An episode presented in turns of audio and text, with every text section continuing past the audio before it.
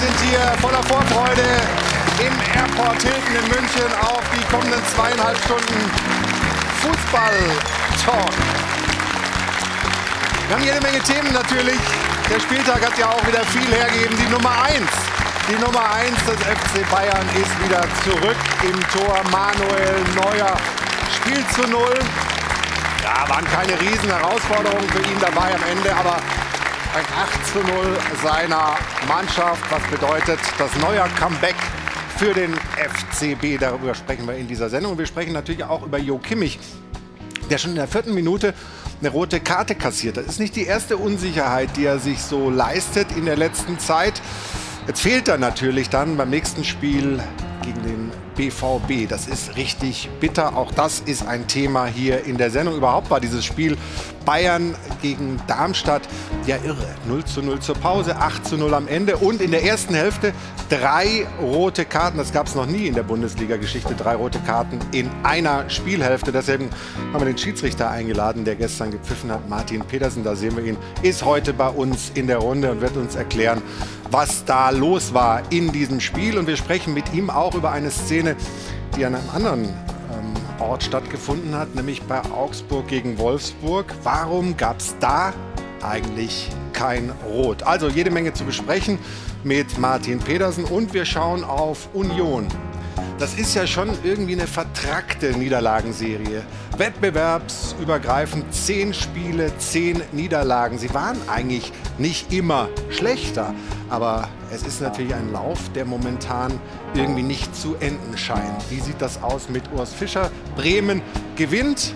Und mit einem Mann beginnen wir jetzt unsere Gästevorstellung, der bei Bremen große Erfolge hatte, bei den Bayern auch, bei Dortmund auch und mit der Nationalmannschaft. Vize-Europameister, Vize-Weltmeister. Freue mich sehr über den Besuch von Thorsten Frings. Schönen guten Morgen.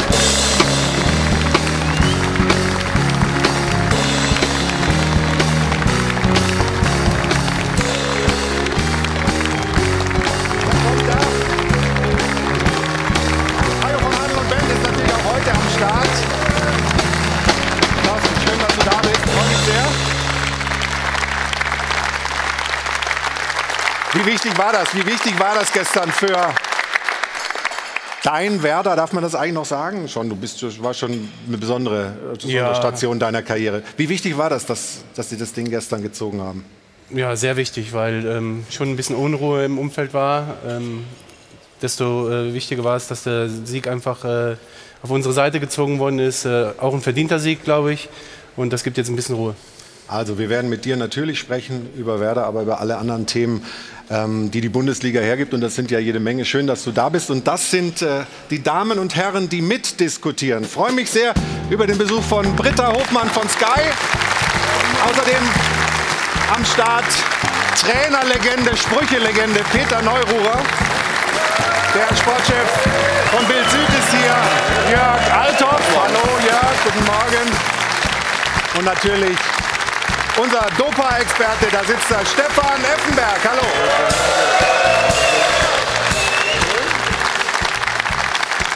Aber komplett sind wir natürlich immer erst, wenn wir Sie begrüßen. Ich freue mich sehr, dass Katharina Kleinfeld da ist und sie beginnt mit der Frage der Woche. Hallo Katharina. Einen schönen guten Morgen. Einen wunderschönen guten Morgen. Ja, wir haben gerade schon äh, gehört, es geht natürlich ausführlich heute auch um Union Berlin, um diese Niederlagenserie und der ein oder andere von Ihnen, vor allem die Fans von Eisern Union, die werden sich wahrscheinlich noch daran erinnern.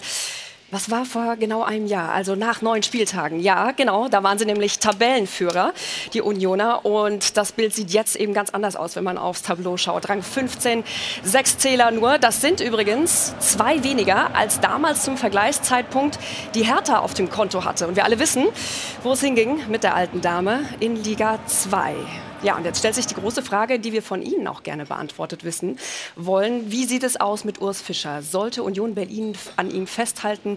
Ja oder nein? Das ist die Frage der Woche. Diskutieren Sie gerne mit bei uns auf sport1.de oder am Dopafon. Und dann gibt es eben auch nur diese zwei Auswahlmöglichkeiten. Vielleicht sagen Sie ja, er verdient weiterhin das Vertrauen, so wie es ja auch Rani Kedira gestern bei den Kollegen von Sky gesagt hat. Zu 100 Prozent steht er noch hinter ihm. Oder Sie sagen, nein, da muss jetzt langsam was passieren. Es braucht einen neuen Impuls. Wir haben noch einen kleinen Anreiz für Sie, um mitzumachen am Dopafon. Ähm, Ich guck mal hier rüber, dieser Typ hier neben mir, der steht da nicht einfach nur so. Nein, Sie haben die Möglichkeit, äh, die limitierte Eintracht Strauß Partnerkollektion zu gewinnen, wenn Sie bei uns am Dopafon mitmachen. Es geht um das gesamte Outfit und dieses wird eben gestellt von unserem Partner Strauß. Viel Glück dabei. Also mitmachen lohnt sich heute doppelt. Über Union sprechen wir gleich, beginnen aber mit dem FC Bayern München, weil dieses Spiel gegen Darmstadt ja wirklich viel, viel, viel hergegeben hat. Stefan, lass uns mal mit Jo Kimmich beginnen. Das Spiel ähm, startet ja dann denkbar schlecht, wenn du in der vierten Minute mit einer roten Karte einen deiner wichtigsten Spieler verlierst. Wir gucken mal auf die Szene und bin gespannt, wie du die bewertest. Er hat ja zwei Optionen, ist ja klar. Ähm, entweder er lässt, lässt sie mit einem Kontakt wieder klatschen zu Manuel Neuer, das Spiel mit dem linken Fuß eben zu Kim und eröffnet damit das Spiel. Hier hat er sich komplett falsch entschieden, ihm den Ball mitzunehmen. Er bekommt den Druck. Ähm, ja, und dann macht der Darmstädter das gut, aber natürlich ein Riesenfehler von Joe Kimmich, überhaupt keine Frage, weil er zwei Optionen eben hatte. Aber, aber das Ding war nach vier Minuten. Ich glaube, gegen einen anderen Gegner ähm, zum Beispiel Galatasaray Istanbul wäre es mit Sicherheit äh, problematisch gewesen, aber Darmstadt war einfach auch in Überzahl nicht in der Lage, Bayern zu gefährden. Trotzdem aus Spielersicht, äh, du hast ja auch ähm, im zentralen Mittelfeld gespielt. Darf er da ins Dribbling gehen? Darf er das nicht? Wie, wie siehst du das, Thorsten? Nein, natürlich darf er da nicht ins Dribbling gehen, weil, äh, ja, wie man sieht, entweder eine rote Karte kommt oder sogar ein Gegentreffer. Ähm, er kann klatschen lassen, Stefan hat das richtig gesagt. Ähm, warum bietet man sich da an? Ne? Gerade in so einer Anfangssituation, gerade auch nach so einem äh, Comeback von Neuer, der vielleicht auch mal erstmal ein paar sichere Bälle haben muss. Ähm, warum macht man das? Also man bringt sich da selbst in Schwierigkeiten äh, ohne Grund. Aber die Frage war falsch. Ja. Weil? Weil du sagst, er geht ins Dribbling. Er geht ja nicht ins Dribbling. Er macht halt zwei Kontakte. Das war sein Problem, er ist ja kein Dribbling. Okay, also ich habe mich in dem Moment auch gefragt, warum spielt Manuel den Ball Aha. dahin? Er muss ja eigentlich sehen, dass der Darmstädter Angreifer von hinten kommt. Ursache und, Wirkung. Natürlich dann also ist das Manuels Fehler aus deiner Sicht? Nein, eine Verbindung von Fehlern. Der eklatante Fehler ist natürlich der von Kimmich, weil er eine Lösung hätte haben müssen. Vor allem ein Spieler dieser Qualität. Aber A, warum bietet er sich an, wenn er merkt, ich kriege von hinten Druck? Und B, wo B A ist, warum spielt Manuel den Ball überhaupt an? Denn grundsätzlich ist es ja so, dass man das Zentrum dann mitnehmen kann. A, wenn er sich anbietet, was ja. Kimmich gemacht hat, aber wenn das Zentrum keinen Druck kriegt. Ansonsten ist eine andere Spieleröffnung vonnöten. Und das Problem ist, wir haben das gleiche. Aber jetzt, guck mal, jetzt, haben wir jetzt, jetzt, jetzt halten wir hier mal an und wir ja. gucken mal auf Neuer. Der zeigt schon Kimmich mit dem linken Arm an, er soll den Ball mhm. rüberspielen zu Kim, oder Stefan? Das wäre die richtige Lösung gewesen. Ja, absolut. Mit dem linken Fuß jetzt die Spieleröffnung zu Kim und er nimmt den mit und ist direkt in der Vorwärtsbewegung oder eben mit dem rechten Fuß mit einem Kontakt zurück zu Manuel Neuer. Also hier liegt der Fehler ganz klar bei Joe Kimmich ja, und nicht bei Manuel Neuer. Aber trotzdem, du hast äh, Galatasaray angesprochen, auch in dem Spiel gab es ja so Situationen, wo es ein bisschen Unsicherheiten gibt. Was ist mit Kimmich los? Sind das einfach nur zwei Fehler, die mal passieren oder ist ja, da was Substanzielleres? Er ist, er ist, momentan einfach nicht in Form. Ähm, ich weiß nicht, woran es liegt. Ähm, vielleicht auch so ein bisschen an der, an der privaten Situation. Er wird ja wieder Vater. Das verändert ja dann auch immer einiges so ein bisschen. Äh, aber äh, will ich jetzt gar nicht als Entschuldigung oder als Erklärung heranziehen. Äh, Fakt ist halt, dass man auf dem Platz sieht, dass er in der Tat momentan ein Risikofaktor ist. Wobei, also da würde ich sagen, der war einfach auch platt. Ja? Der ist äh, nach Amerika gereist zur Nationalmannschaft. Aber das war vierte Minute, gespielt. ne? Ja, Moment, aber Galatasaray, du hast es ja angesprochen, ja. da gab es ja auch schon diese Unsicherheit. Der kam ja schon äh, in Mainz ins Spiel, weil er musste, obwohl er nicht bei 100 Prozent war. Der hatte Fieber, war glaube ich Dienstag, Mittwoch oder so ist ja. er zurückgekehrt.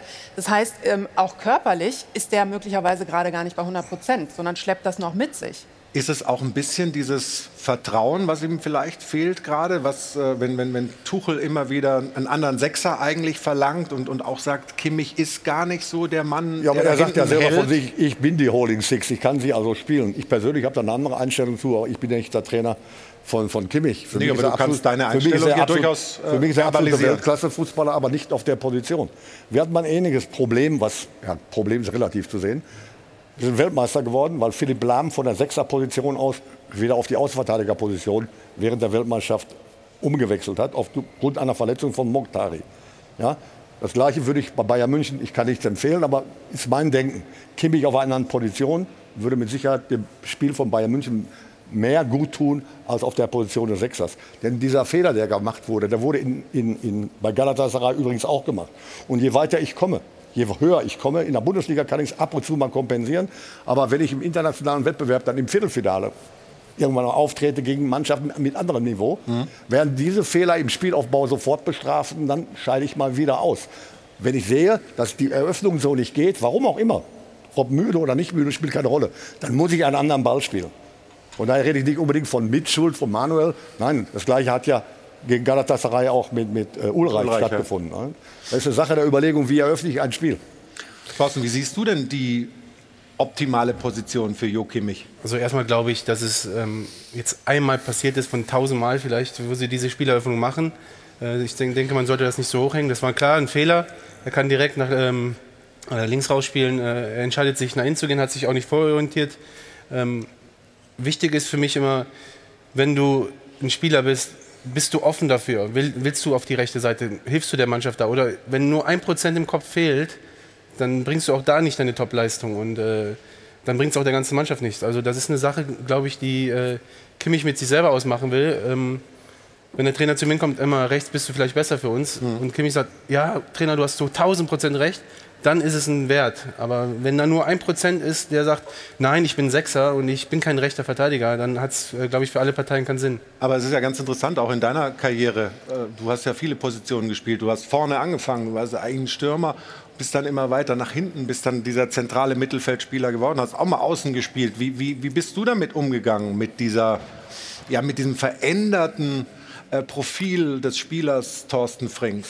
Ja, genauso wie ich es gerade gesagt habe. Ähm, du warst immer 100% überzeugt, oder? Na ja, also ich habe aber auch gemerkt, ich, war, ich bin als junger Stürmer in die Bundesliga gekommen und habe auch einfach gemerkt, okay, äh, ich, ich arbeite viel für die, für die Mannschaft, aber mit Toren ist es nicht so. Und äh, irgendwann kam dann der Trainer mal zu mir an und hat gesagt, hör mal, ich glaube, du kannst das auch spielen. Und äh, da habe ich dann für mich selber entschieden, bevor ich gar nicht spiele, dann versuche ich das lieber mal und äh, äh, nehme das zu 100 Prozent an und bin dann über diese Recht, Rechtsverteidigerposition dann auch äh, relativ schnell dann Nationalspieler geworden.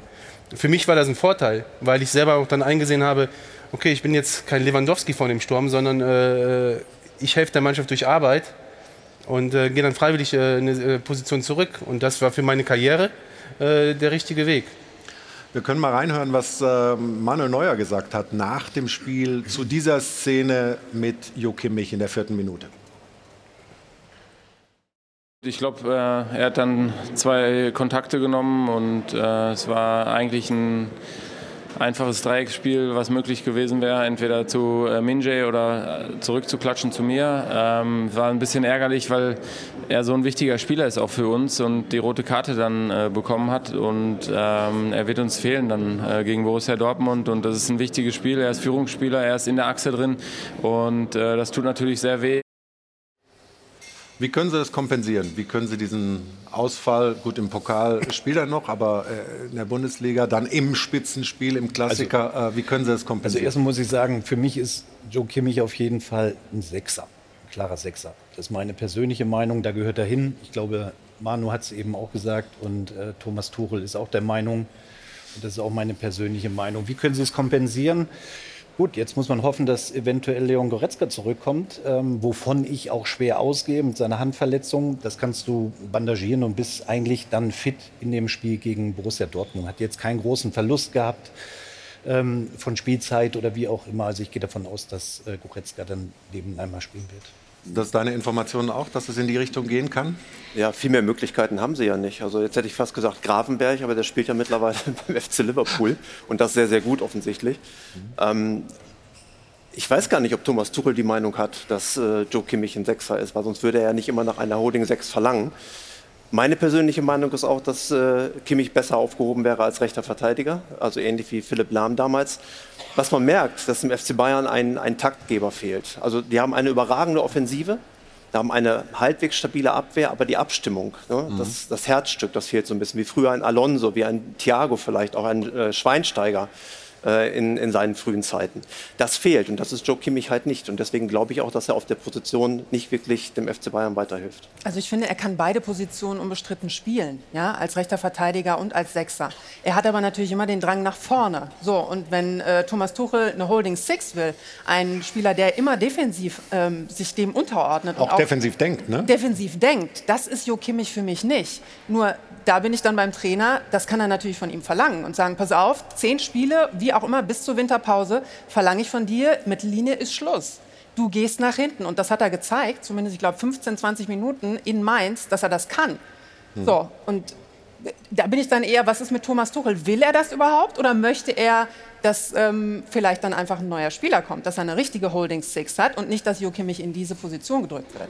Peter, warum wird eigentlich so die Diskussion, wenn Kimmich jetzt auf rechts diskutiert wird, warum wird das so als, äh, als, als so Hierarchieverlust sozusagen gesehen? Ist das tatsächlich ähm, einfach eine andere, eine andere Wichtigkeit für eine Mannschaft ja, wenn, du auf der Zentrum? wenn du auf der Sechs spielst, spielst du im Zentrum der Defensive. Bist du derjenige, der eigentlich dafür Sorge tragen muss, A, Zweikämpfe in der Position zu gewinnen und B, eben eine Balance herzustellen. Da muss ich die Position, deswegen auch Holding Six, aber auch halten. Und Kimmich hat zweifelsfrei, die, die, wie Stefan sagte, die Qualitäten auf der Sechs zu spielen. Aber dann muss er die Sechs aber auch wirklich halten.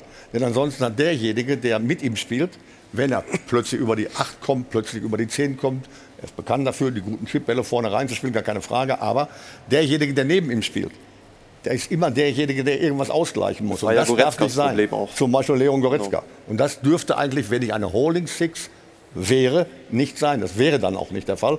Und das müsste er spielen wollen. Aber Peter, aber nicht, das müsste er wollen, sondern das muss der Trainer vorgeben. Thomas Tuchel muss sagen, so, Jo, ja, natürlich, nochmal, die nächsten zehn Spiele spielst du so. Jetzt geht es aber weiter. Wenn Thomas Tuchel das so vorgibt, er möge bitte so spielen, ja, und Kimmich hält die Position nicht aus, ein, dann gibt es ein Problem. Aber das Problem wie soll es gelöst werden? Er hat keine Holding Six. In der Mannschaft, auch Leo Goretzka ist ja kein Sechser. Eine Holding Six ist nicht da. Kimmich könnte es spielen, er muss es aber auch zu 100 Prozent durchziehen. Wie ist das denn, wenn der Trainer dann so ein Profil vorgibt und sagt, ich möchte, dass du so spielst und du das eigentlich nicht hundertprozentig für dich fühlst, dass das dein, deine stärkste Position ist? Muss er sich da unterordnen können? Muss er das als Weltklasse-Mann nicht einfach liefern? Normalerweise ist es ja immer Gesetz, was der Trainer sagt. Ne? Ja, ja, aber Und, du, du äh, warst selber lang genug Spieler, bevor du Trainer wurdest. Also wenn du das, das, das ist ja das, was ich eben gesagt habe, wenn du nicht hundertprozentig äh, mit dir in, im Reinen bist, dass diese Position gut für dich ist, ich glaube, dann bringt es für keinen was. Ähm, ich glaube auch, dass äh, Kimmich ist für mich auch ein ganz klarer Sechser.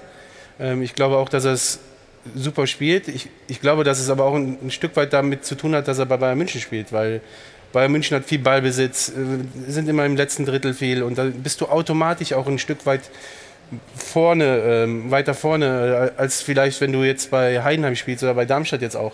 Ähm, klar, wenn dann die Rückwärtsbewegung kommt, dann, dann fehlt da öfter mal einer. Aber äh, ich sehe das ehrlich gesagt nicht so dramatisch. Also so eine, so eine Holding Six für mich, äh, weiß ich auch nicht, ob das das Richtige ist, weil ich finde, so habe ich es zumindest immer gesehen, ein, ein, ein, Sechser ist auch ein Stück weit dafür da, die Offensive anzuschieben. Und ähm, wenn du dann einen hast, der nur noch vor der Abwehr bleibt, dann fehlt dir vielleicht auch einer in der Offensive. Wir sprechen gleich weiter über den FC Bayern München, über das Comeback von äh, Manuel Neuer. Das war kein schwieriges Spiel für ihn, aber er hat schon ein bisschen was von seiner Aura wieder gezeigt. Ähm, es kommen natürlich jetzt die Feuerproben dann vor allem das Spiel gegen den BVB. Außerdem sprechen wir über die vielen, vielen roten Karten in dieser Partie. Drei waren es in der ersten Hälfte. Der Mann, der sie gezeigt hat, ist gleich bei uns in der Runde. Martin Pedersen, der Schiedsrichter der Partie Bayern gegen Darmstadt. Das alles gleich im Stahlwerk Doppelpass. Also Moment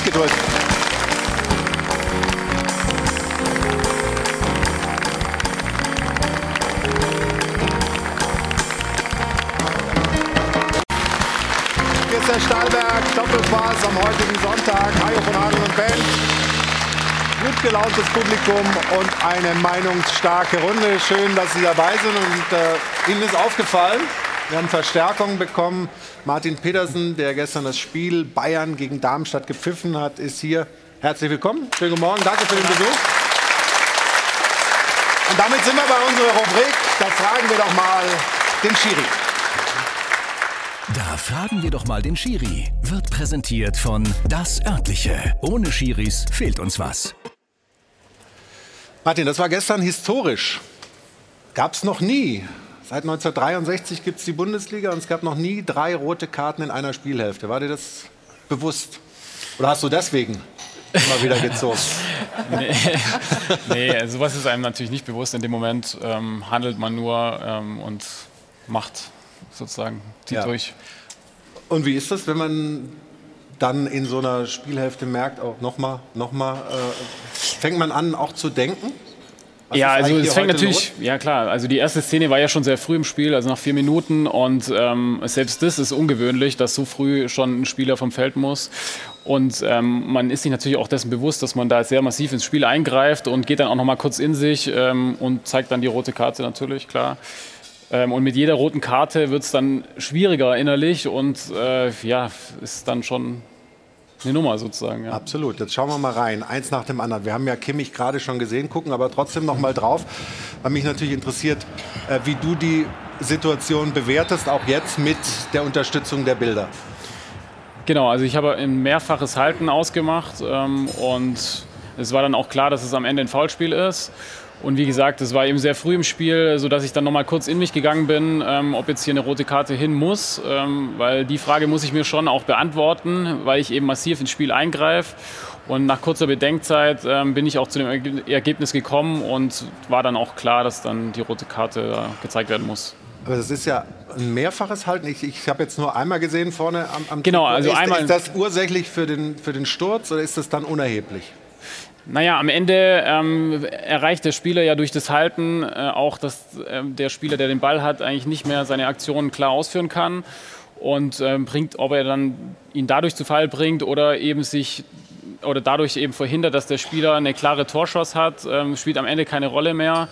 Ähm, für mich war klar, hier wird oben gehalten und dann wird danach nochmal am Arm gezogen und der Spieler kann seine Aktion nicht sauber ausführen und äh, somit wird eine klare Torschuss verhindert. Wie war der Kontakt, das, äh, der Austausch mit Jo Kimmich danach? Ähm, wir hatten tatsächlich überhaupt keinen Austausch. Gar nicht, der, der hat nicht? Nee, der Spieler hat es komplett akzeptiert und ich glaube, es war ihm einfach auch bewusst, wenn ich da pfeife, dass es dann eine rote Karte gibt. Dann gab es in der 21. Minute die nächste. Das ist nochmal eine andere Situation gewesen. Auch da äh, interessiert mich natürlich, wie du es siehst. Genau, auch relativ früh im Spiel für mich natürlich eine total ungewöhnliche Situation, ähm, auch eine sehr enge Situation innerhalb, außerhalb. Elf Meter und gelb gesagt, ne? Genau, aber ich muss natürlich mir schon die Frage stellen, in der ersten Sequenz ist es jetzt eine, eine Verhinderung einer klaren Torchance oder nicht, weil selbst wenn ich einen Elfmeter gebe ähm, und die Strafe reduziert wird, muss ich ja zu dem Ergebnis gelb kommen. Das heißt, ähm, ich sehe die Situation, beurteile das Foul ähm, und für mich war es dann in dem Moment innerhalb. Ähm, dann stelle ich mir die Frage, ist es gelb oder rot? Ähm, für mich wäre es dann rot gewesen, wäre es außerhalb gewesen und ähm, durch die Reduzierung im Strafraum habe ich mich dann eben für gelb entschieden. Und nachher dann geguckt draußen, gesehen, okay, genau. es war außerhalb und dann die gelbe zurückgenommen und, und die rote gezeigt. Ja. Da bin ich natürlich froh, Wegen dass dieser, weil man nicht diese Doppelbestrafung sozusagen will, wenn es Strafstoß gibt, richtig? Korrekt, genau. Also die Doppelbestrafung ähm, gibt es dann nicht, wenn der Spieler versucht, zum Ball zu gehen. Und die Frage konnte ich natürlich beantworten, weil es schon ein Zweikampf um den Ball ist. Und deswegen ähm, kann man dann reduzieren und auf Gelb gehen. Ähm, Im Nachgang, klar, mhm. ist es dann wieder rot, weil es dann außerhalb war. Wir haben uns, Stefan, heute in unserer Vorbesprechung ja lange gefragt, wie wäre es bei Kimmich gewesen? Also wenn es da ein Elfmeter gewesen wäre, hätte Kimmich trotzdem rot gekriegt oder nicht? Genau, also in der ersten Situation ist es eben so, dass es nicht ballorientiert ist, sondern das Halten eigentlich nur ähm, ja, um also verhindern soll, dass der Spieler irgendwie seine Aktion sauber ausführen kann. Und es geht eben, es ist kein Zweikampf um den Ball und in dem Fall wäre es dann äh, eine rote Karte auch im Strafraum gewesen. Ja, habe ich gewusst. Ach, hast du gewusst? Sehr gut. Ich hatte das irgendwie anders mitgekriegt ich heute dir doch erklärt vorhin. Ja, ja, okay. Dann habe ich es dir wieder nicht geglaubt. Du kriegst die doppelte Erklärung. Ja, sehr gut. Okay. Und dann gab es eben noch mal eine. Maglitzer, 41. Minute, rote Karte. Das war der Zweikampf gegen Harry Kane. Auch da nochmal die Erklärung von dir, Martin. Genau, also erstmal ist es als Schiri hier äh, die Frage, ist es innerhalb oder außerhalb? Ähm, ist auch wieder eine knappe Situation, die konnte ich eigentlich dann auch relativ schnell beantworten. Ähm, ich war mir sicher, dass es außerhalb ist. Und dann kommt man natürlich schon ins Stutzen und innerlich äh, überlegt man dann, boah, ich habe schon zwei rote Karten, äh, kann das jetzt wirklich wahr sein, dass ich da eine dritte rote Karte zeigen muss? Ähm, und wenn man die Szene auch zu Ende guckt, ich gehe nochmal in mich und ähm, spreche irgendwie aus, es ist rot für mich, aber kann es im ersten Moment gar nicht fassen ähm, und warte auch nochmal kurz und lasse es nochmal auf mich wirken und zeige dann erst die rote Karte. Also ein total menschlicher Prozess. Ja. Äh, Ich hatte es selber auch noch nie, ähm, drei rote Karten und habe dann einfach kurz nochmal, bin kurz nochmal in mich gegangen. Ja. Und gibt es dann Hilfe auf dem Ohr? Äh, hörst du was von deinen Assistenten? Hörst du was aus Köln? Wie, wie ist das in der Situation? Oder bist du dann dieses, dieses in, in dich gehen wirklich, ist das wirklich was, äh, was nur du mit dir selbst ausmachst? Also wir kommunizieren natürlich in ganz vielen Situationen. Ähm, kurioserweise war jetzt in der Situation ähm, Totenstille und das hat mich dann nochmal zusätzlich verunsichert. Ähm, und ja, aber am Ende habe ich die Situation auch selber auch gesehen und da muss ich auch die Verantwortung selber tragen und übernehmen und dann bleibt mir nichts anderes übrig, als eine rote Karte zu zeigen. Ja. Hat er das gut gemacht? Hat er das richtig gemacht, Peter? In, in sich auf jeden Fall schlüssig. Bravo. Ja?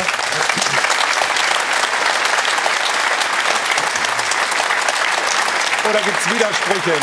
Carsten? Nee, äh, alle drei Situationen sind, glaube ich, klar. Ich habe jetzt äh, die letzte, bei der letzten habe ich jetzt gedacht, okay, ist ein Zweikampf, weiß ich nicht, aber er ist ja dann durch und schon eine klare Torchance dann.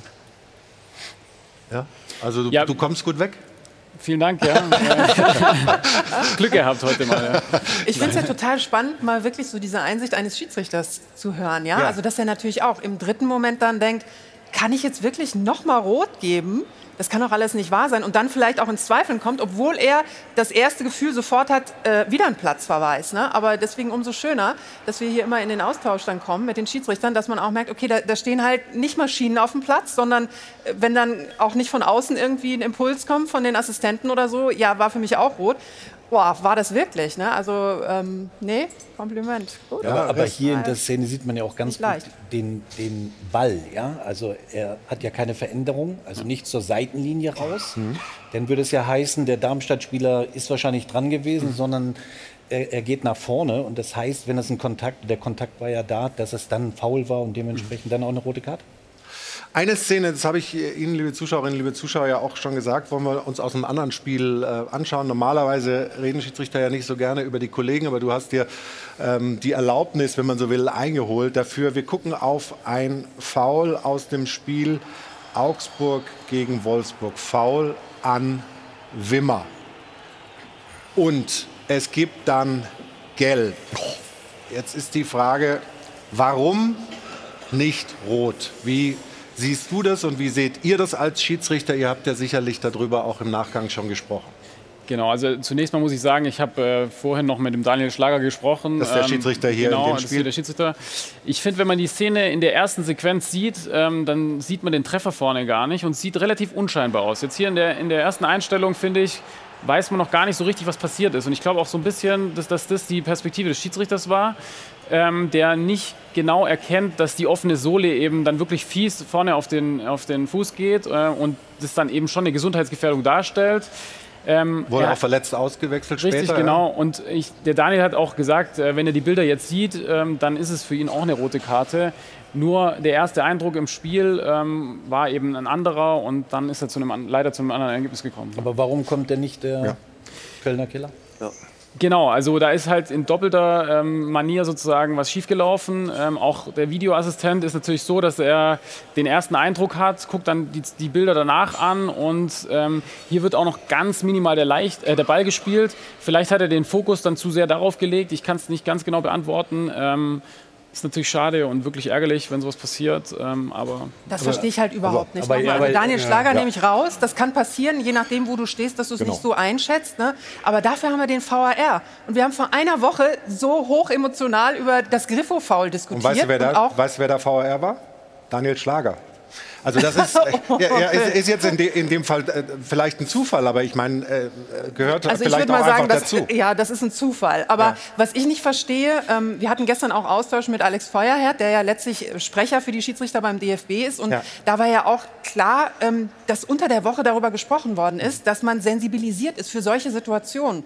Und dann passiert wieder sowas, also zwei Punkte am Wochenende danach. Das ist für mich unverständlich. Man hatte ja schon das Gefühl, dass äh, auch schon am letzten Wochenende, dann Sonntag, Spieltags beim Derby Köln äh, gegen Gladbach gab es so einen Foul. Da gab es dann dieser Dennis, Dennis Eitekin rausgegangen, hat sich's angeguckt und hat dann rot gezeigt.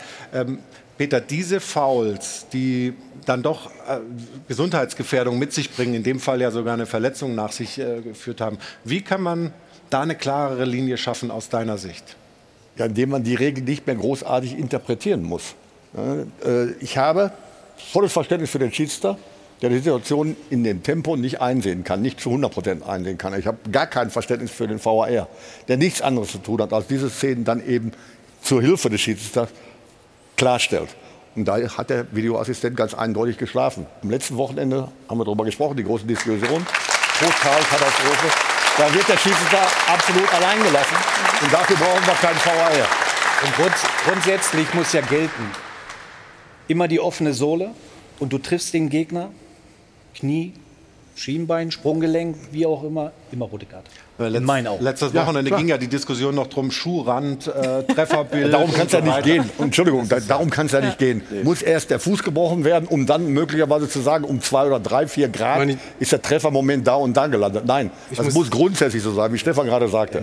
Mit offener Sohle gehe ich hin und treffe irgendeinen Teil der Anatomie, ist es rot, Punkt. Weil ich das will ich in Kauf nehmen. Ich finde einfach, ähm, ich finde super, dass man jetzt hier sitzt und sagt, ähm, wir haben da einen Fehler gemacht, aber das, das ist einfach ein Fehler, der, damit ist es nicht getan, einfach zu sitzen hier und sagen, ja, wir haben jetzt was falsch gemacht, aber da ist, äh, dafür werden zu viele Sachen auch äh, falsch gesehen von dem Videoschiedsrichter. Wenn ich an manchen Hand, Handspiele denke, wo wo, keine Ahnung, wo, wo, du, wo jeder sagt im Stadion, ey, das kannst du doch nicht als Handelfmeter geben. Und dann guckt der Schiedsrichter sich das hundertmal an, also der Videoschiedsrichter, und äh, beeinflusst den Schiedsrichter wahrscheinlich so massiv, dass er sich das 50 Mal angucken geht, fünf Minuten dafür braucht, um dann auf Elfmeter zu pfeifen. Und sowas wird nicht äh, als rote Karte geahndet oder sowas wie letzte Woche. Da kann ich, da kann ich nur den Kopf schütteln. Also wenn man äh, Videoschiedsrichter hat, da dürfen eigentlich keine Fehler passieren, weil du so viel Zeit hast, dir das anzugucken. Und das ist ein, ich meine, der Spieler ist verletzt, der fällt jetzt ein paar Wochen aus wahrscheinlich und ähm, das ist für mich absoluter Wahnsinn. Da Wenn ich da noch keinen mal kurz einhaken darf. Bitte, Also ja. das ist nicht so, dass wir jetzt äh, sagen, das war ein Fehler und damit ist es gut für uns, sondern wir gehen schon auch ins Gericht und ähm, überlegen dann, wie können wir es besser machen. Und wir haben auch letzte Woche über einige Szenen gesprochen, die auf, aufgearbeitet und versuchen schon uns da zu committen und äh, es besser zu machen und äh, sind dann natürlich in so einem Moment auch total unglücklich. Also du es hast ist- 100% recht. Ich will auch gar nichts dagegen sagen. Also du sagst ja aber eben auch, ja, nach vier Minuten, scheiße, das ist spielentscheidend, das kann spielentscheidend sein. So eine Szene ist auch spielentscheidend. Das ist, ein, das ist der Top-Stürmer von denen gewesen, der da rausfliegt. Ähm, die liegen hinten. Ich weiß jetzt nicht, zu welchem Zeitpunkt das war. Ja, 2-1 haben sie da noch geführt. 2-1 zu den- geführt. Äh, das ist auch spielentscheidend. Ne? Und äh, da wird sowas nicht gepfiffen. Also ich finde es einfach nur Wahnsinn. Aber ich finde auch, man kann es nicht zu pauschal machen, ähm, dass man sagt, ähm, offene Sohle ist immer rot, sondern es muss schon auch eine Gesundheitsgefährdung da sein.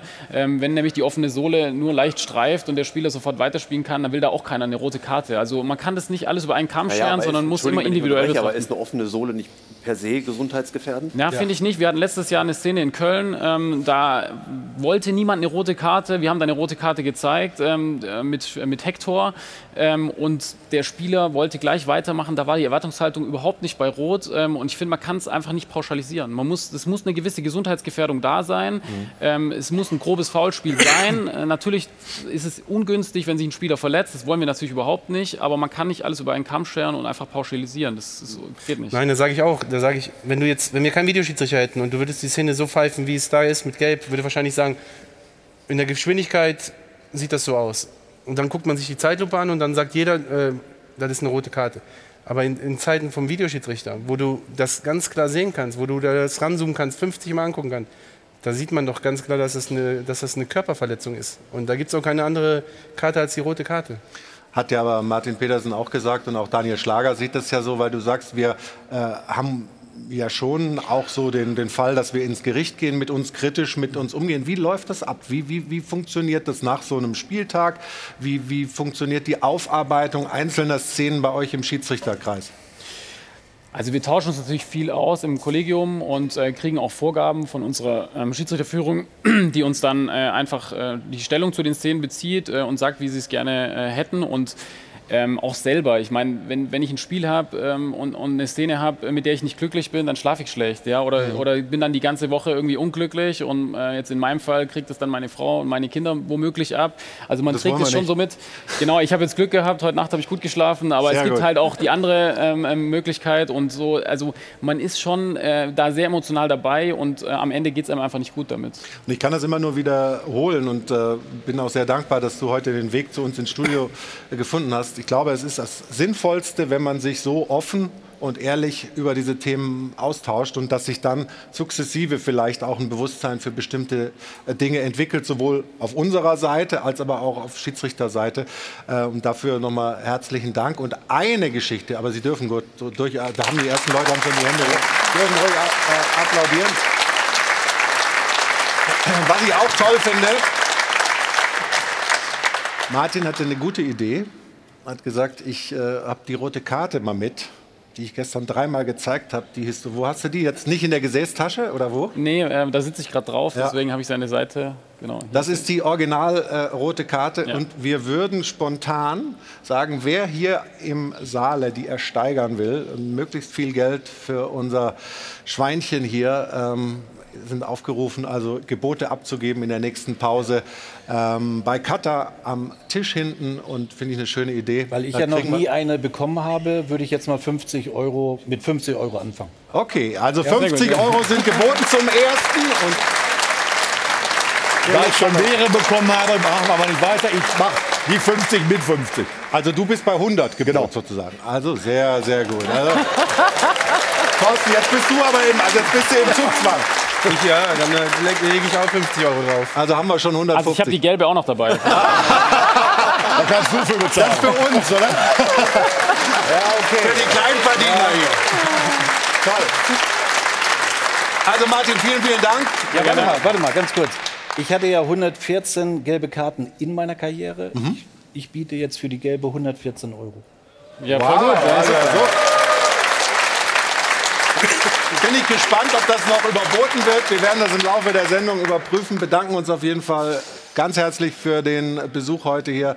Martin Petersen, meine Damen und Herren. Und das war das unsere Rubrik. Schiri wurde präsentiert von Das Örtliche. Ohne Ö fehlt dir was. Und wir sprechen gleich hier in der Sendung über Manuel Neuer, das Comeback nach elf Monaten. Was kann er der Mannschaft schon geben? Was bringt er über seine Ausstrahlung, seine Aura der Mannschaft des FC Bayern auch für die schweren Aufgaben, die da noch anstehen? Vorher noch ein paar Hinweise von unserem Wettspielpartner und dann melden wir uns gleich zurück mit Manuel Neuer.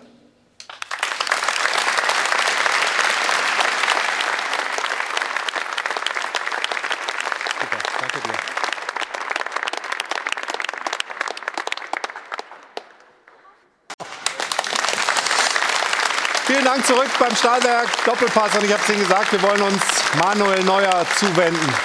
Das war, glaube ich, das optimale Spiel für ihn, um zurückzukommen. Gestern beim 8 zu 0 gegen Darmstadt 98.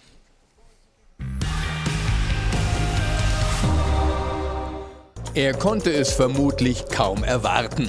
Über zehn Monate nach dem Unfall, elf Monate nach seinem letzten Länderspiel und 350 Tage nach dem letzten Auftritt im Tor der Bayern misst Manuel Neuer endlich wieder sein Wohnzimmer aus. Und der erste Ballkontakt beweist, Knochen und Nerven halten. Es war sehr emotional und aufregend. Ähm, ich habe mich sehr gefreut darüber, dass ich wieder hier einlaufen darf, dass ich äh, mit meinen Mitspielern auf dem Platz stehen darf. Das ist was Besonderes gewesen für mich und äh, auch einfach in der Allianz Arena zu sein vor den eigenen Fans und das war ein richtig toller Moment. Neues Comeback gelingt fehlerlos. Und ganz offensichtlich hat Neuer immer noch die Gabe, gegnerische Stürmer zu entnerven. Und das ist auch nötig, denn Bayern ist in der ersten Halbzeit defensiv wieder mal nicht stabil. Neuer allerdings schon. Für mich war es äh, wirklich immer so, dass äh, ich auch viel Zuspruch bekommen habe, dass sie positiv gestimmt waren und dass sie auch alle daran geglaubt haben, dass ich wieder zurückkommen kann. Und das war dann entscheidend. Darmstadt bringt sich irgendwann selbst um alle Chancen. Gegen nur noch neun Mann spielt Bayern hinten zu null und brennt vorne das übliche Torfestival ab. Und wo steht Manuel Neuer? Ich bin jetzt gut reingekommen und äh, freue mich über die nächsten Aufgaben und ähm, kann jetzt natürlich nicht sagen, welches Level ich habe. Äh, ich weiß nicht, diese Einstufung mit den Levels, äh, die habe, kannte ich noch nie. so oder so, das 8 zu 0 beweist am Ende überdeutlich, Darmstadt war nur ein Aufbaugegner. Und wenn es nach den Bayern geht, soll Saarbrücken im Pokal am Mittwoch der nächste sein. Doch danach wartet Borussia Dortmund und dann wird sich zeigen, ob Neuer die Bayern-Defensive zusammenhalten kann. Gegen Darmstadt hat er alles richtig gemacht.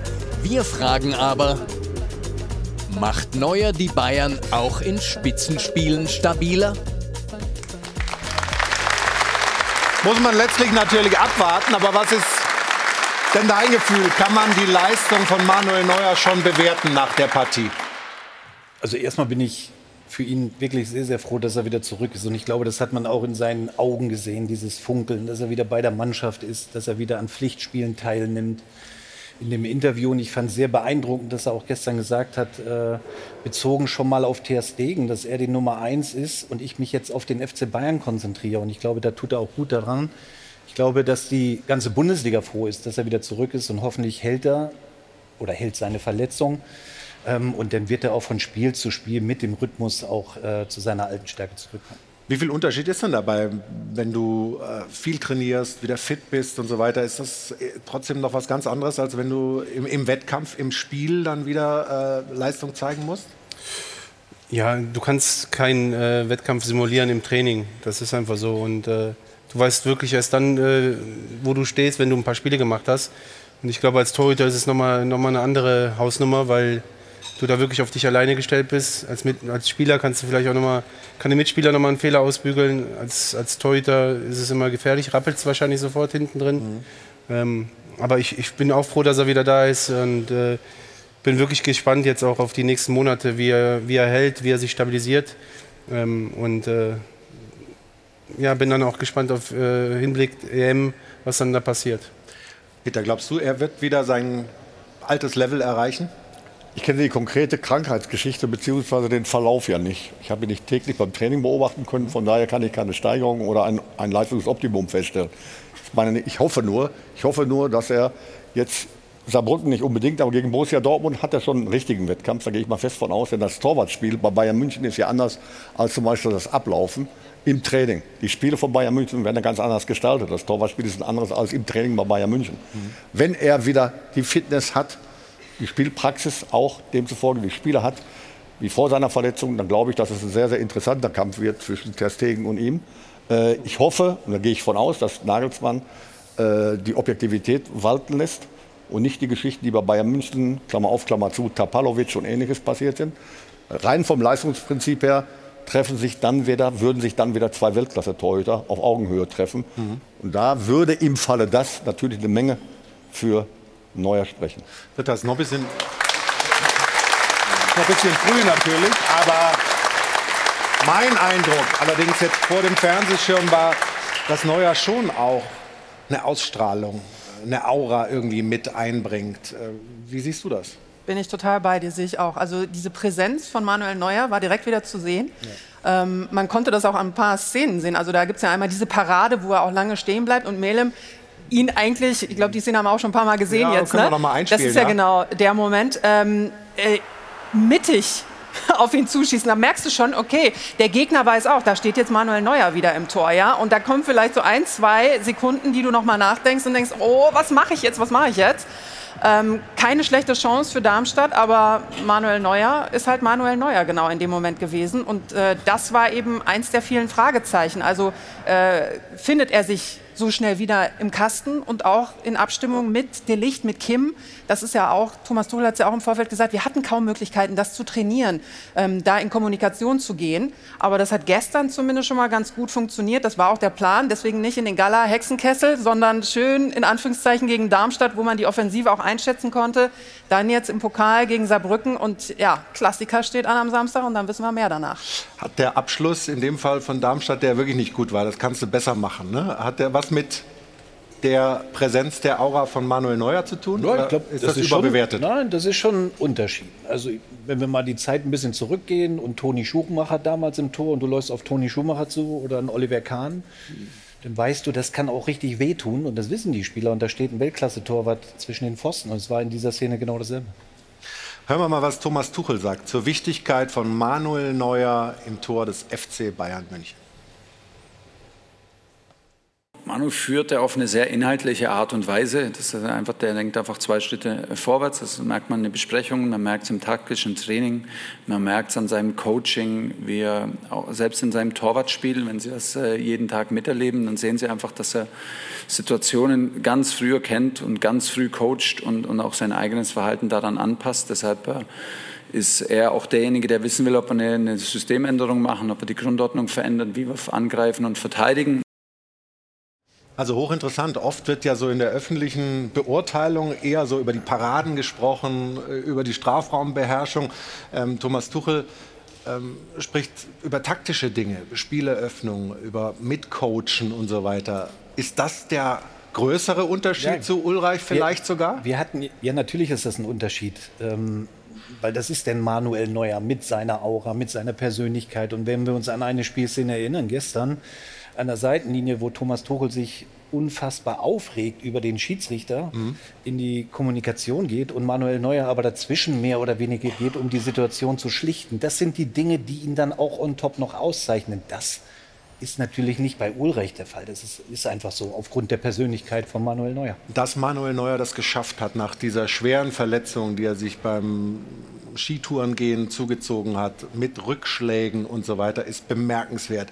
Wie knapp war es eigentlich? Du hast das ja, oder ihr äh, von der Bild habt das ja tagtäglich verfolgt. Äh, er hat selber von, von Aufs und Abs gesprochen, von Rückschlägen. Wie knapp war es, äh, das überhaupt wieder so hinzukriegen?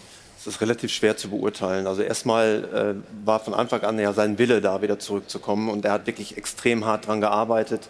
Hat natürlich Rückschläge gehabt. Es gab dann auch nochmal eine Operation, weil, es, äh, eine, weil eine Platte äh, entfernt werden musste, die irgendwie Probleme machte. Ähm, natürlich steht so ein, nach einem, einem offenen Schien- und Wadenbeinbruch steht ein Karriereende selbstverständlich im Raum, zumal in dem hohen Alter ja. äh, von 37 Jahren. Aber ich glaube, er hat Glück gehabt, äh, dass er schnell und sehr gut behandelt worden ist und dann natürlich äh, auch diese Konstitution hatte, das wegstecken zu können und eben äh, am Comeback arbeiten zu können. Und das hat er mit einer Vehemenz gemacht, die wirklich sehr, sehr bemerkenswert ist. Und von daher glaube ich schon, dass er auf einem sehr hohen Niveau, also auch wirklich richtig hohes Niveau wieder zurückkommen wird. Gestern war noch kein Maßstab. Ja.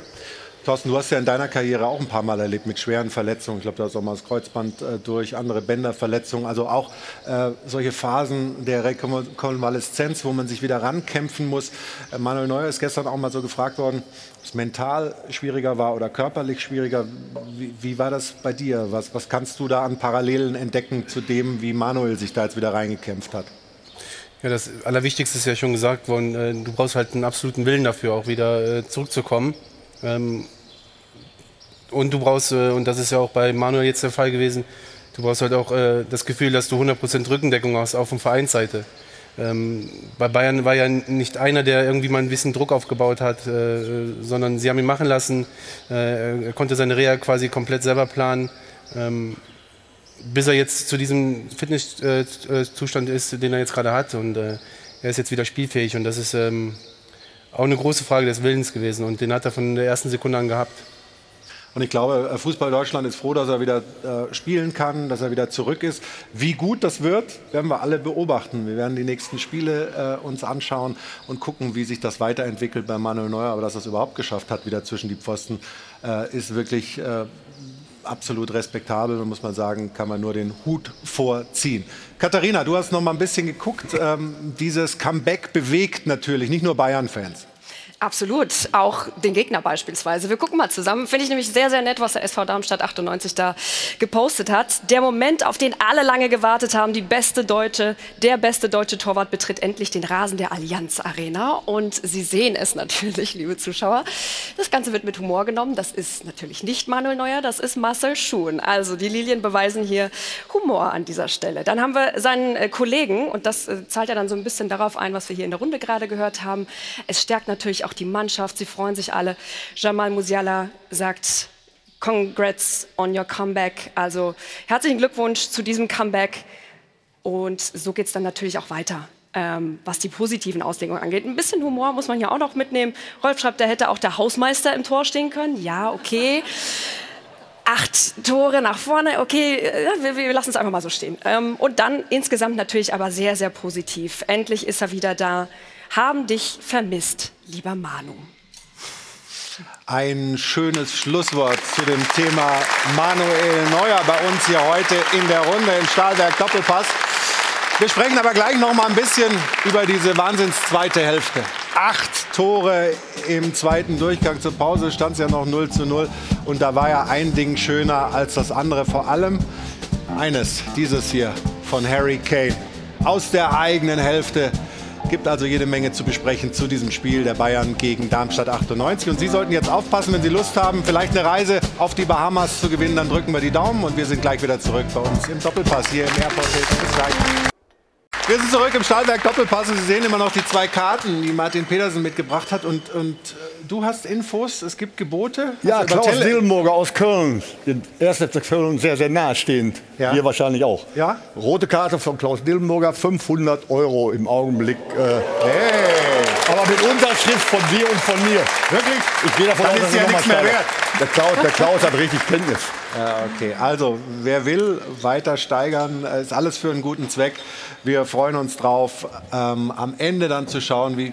Ja, zuckst du, ne? Ich überlege gerade. Ja, ja, genau.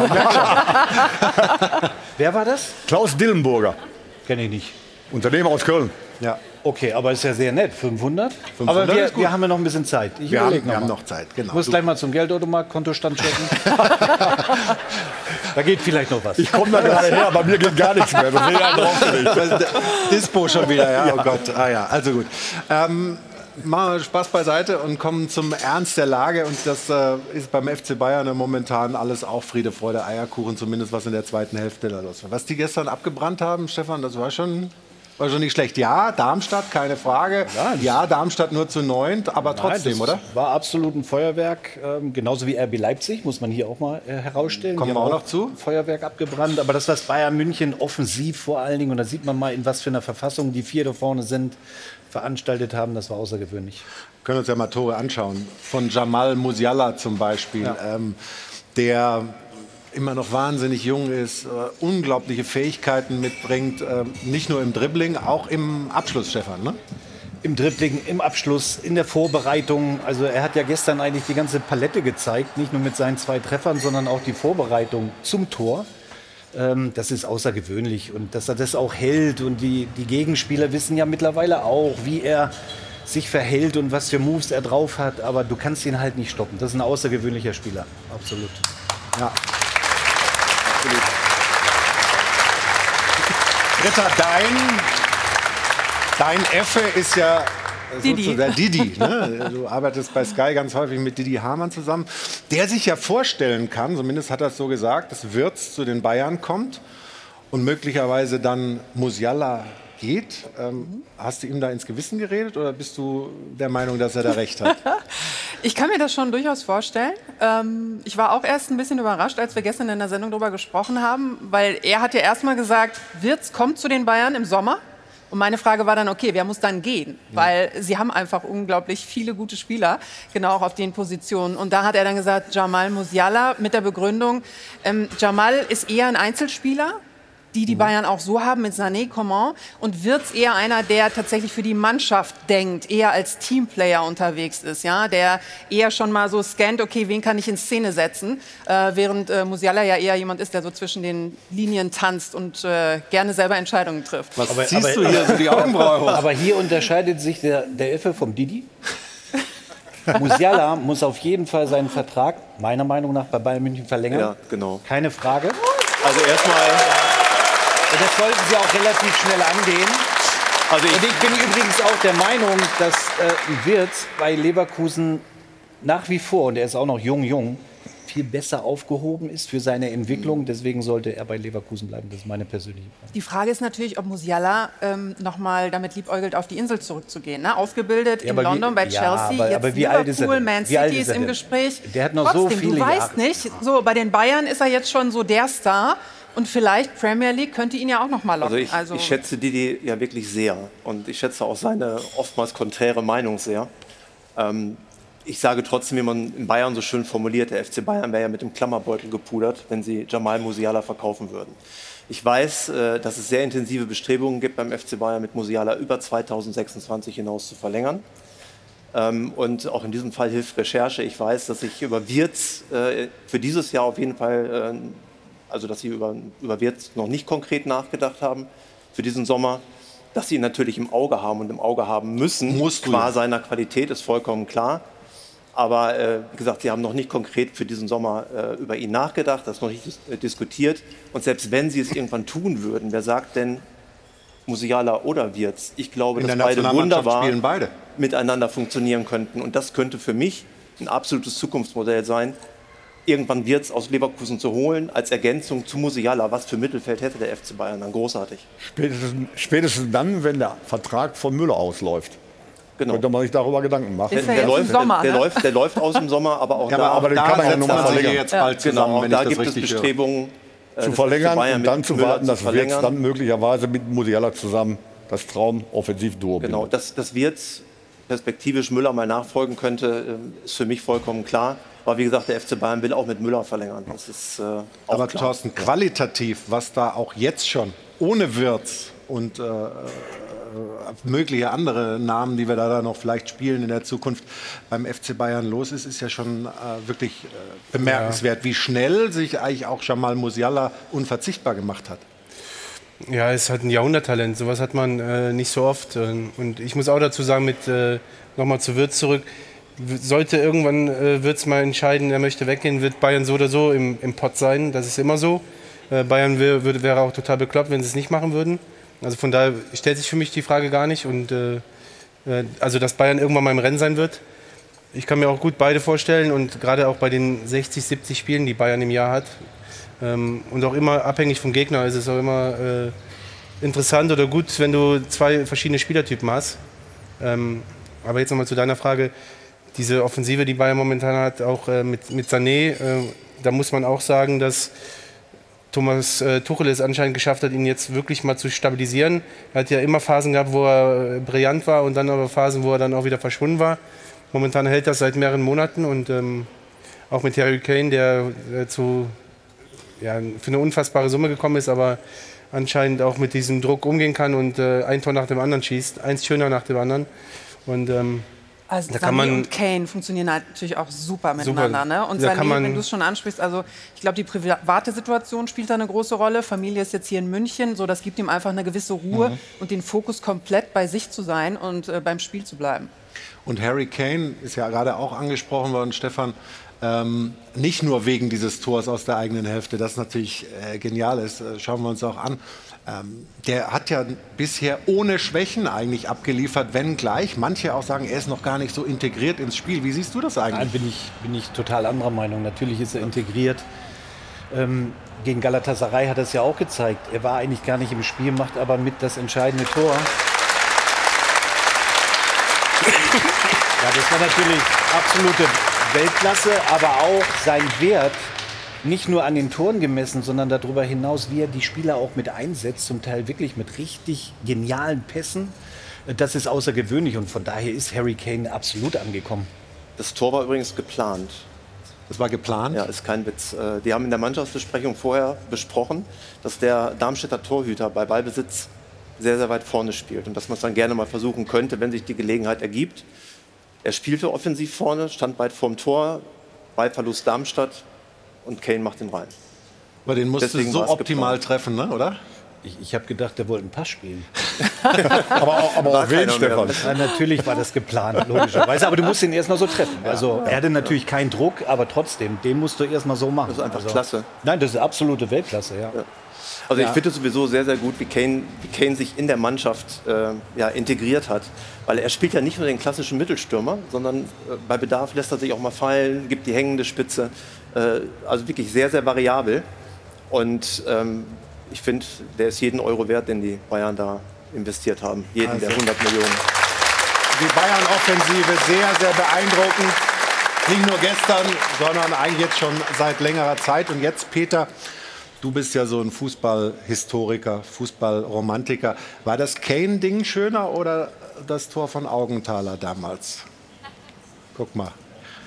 Das ist ähnlich, ne? Ja, also er, ist glaub, natürlich, er ist natürlich schon in der gegnerischen Hälfte. Für mich, für mich ist es im Prinzip vom Augenthaler deshalb genialer. Ehrlich? Weil da gab es die Vorberichterstattung bzw. die Analyse des Gegners nicht in der Form, wie wir es heute haben.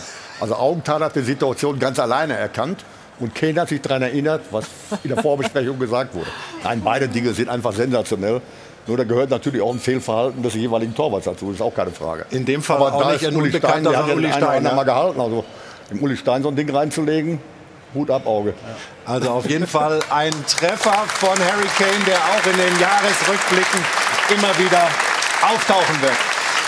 Damit springen wir von oben in der Tabelle weit nach unten. Der SFC Köln, ähm, da wird zwar hier geboten für unsere rote Karte, aber ähm, letztes Wochenende das Derby gewonnen gegen Gladbach.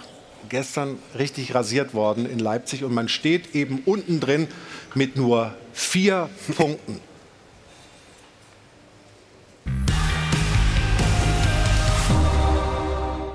Steffen Baumgart, Kölner Kult. Ein Energiebündel, das so böse schauen kann wie kaum jemand sonst. Kein Bundesliga-Trainer sieht so oft gelb wie er, weil immer Vollgas. Tausendprozentiges Engagement. Mindestens. Aber so sehr der FC-Trainer seine Spieler auch antrieb, sogar die auf der Bank, konnte er doch die historische Klatsche in Leipzig nicht verhindern. Höchste Kölner Niederlage seit über 50 Jahren, Tabellenplatz 17. Und das ist kein Wunder, wenn man nur sieben Tore in neun Spielen erzielt. Drei davon beim einzigen Sieg bisher. Und so positiv aufgewühlt Steffen Baumgart am vergangenen Sonntag war, so frustriert war er gestern Abend.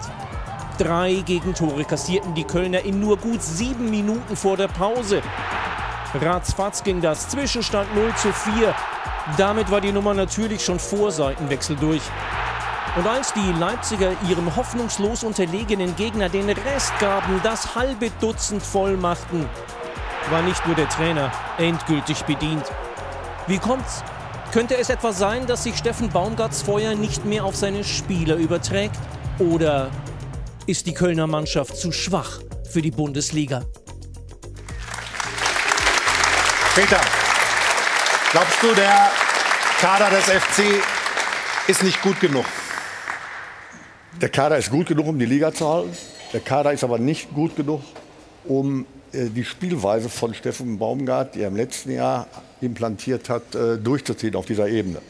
Hector fehlt und Schiri fehlen zwei wesentliche, wichtige Spieler im Defensivspiel beziehungsweise auch im Auf, äh, äh, Aufbauspiel. Und die zu ersetzen ist dem 1. FC Köln nicht gelungen. Steffen Baumgart, es gibt Leute, die sagen, es nutzt sich ab, seine Art mit der Mannschaft umzugehen. Im Verein, glaube ich, sieht man das komplett anders. Was ist deine Ich Beobachtung ich, von es, außen? ich sehe es genauso. Ja klar, ich blicke natürlich nur von außen äh, auf die ganze Angelegenheit, aber die Art und Weise, wie Steffen äh, sich der Mannschaft gegenüber verhält, ist einfach authentisch. Und das war immer so und das wird sich auch nicht ändern. Er zieht sein Ding durch. Er hat ein gutes Verhältnis zur Mannschaft, das weiß ich vor dem einen oder anderen Spieler. Er wird, die Frage stellt sich ja, wenn man keinen Erfolg hat, von der Mannschaft zu 100 Prozent angenommen. Kann man vergleichen irgendwo auch mit, mit Urs, Urs Fischer. Über Äh, Union sprechen wir gleich noch, ja? ja, genau. Und äh, von daher glaube ich, dass er vielleicht sich Gedanken machen sollte, seine Spielart, seine Spielart gerade gegen Gegner wie in Leipzig zum Beispiel oder Bayern München und so weiter, ein klein wenig auf andere Sachen zu reduzieren. Denn die Art und Weise, wie er spielen möchte, hat zum Beispiel Leipzig gespielt.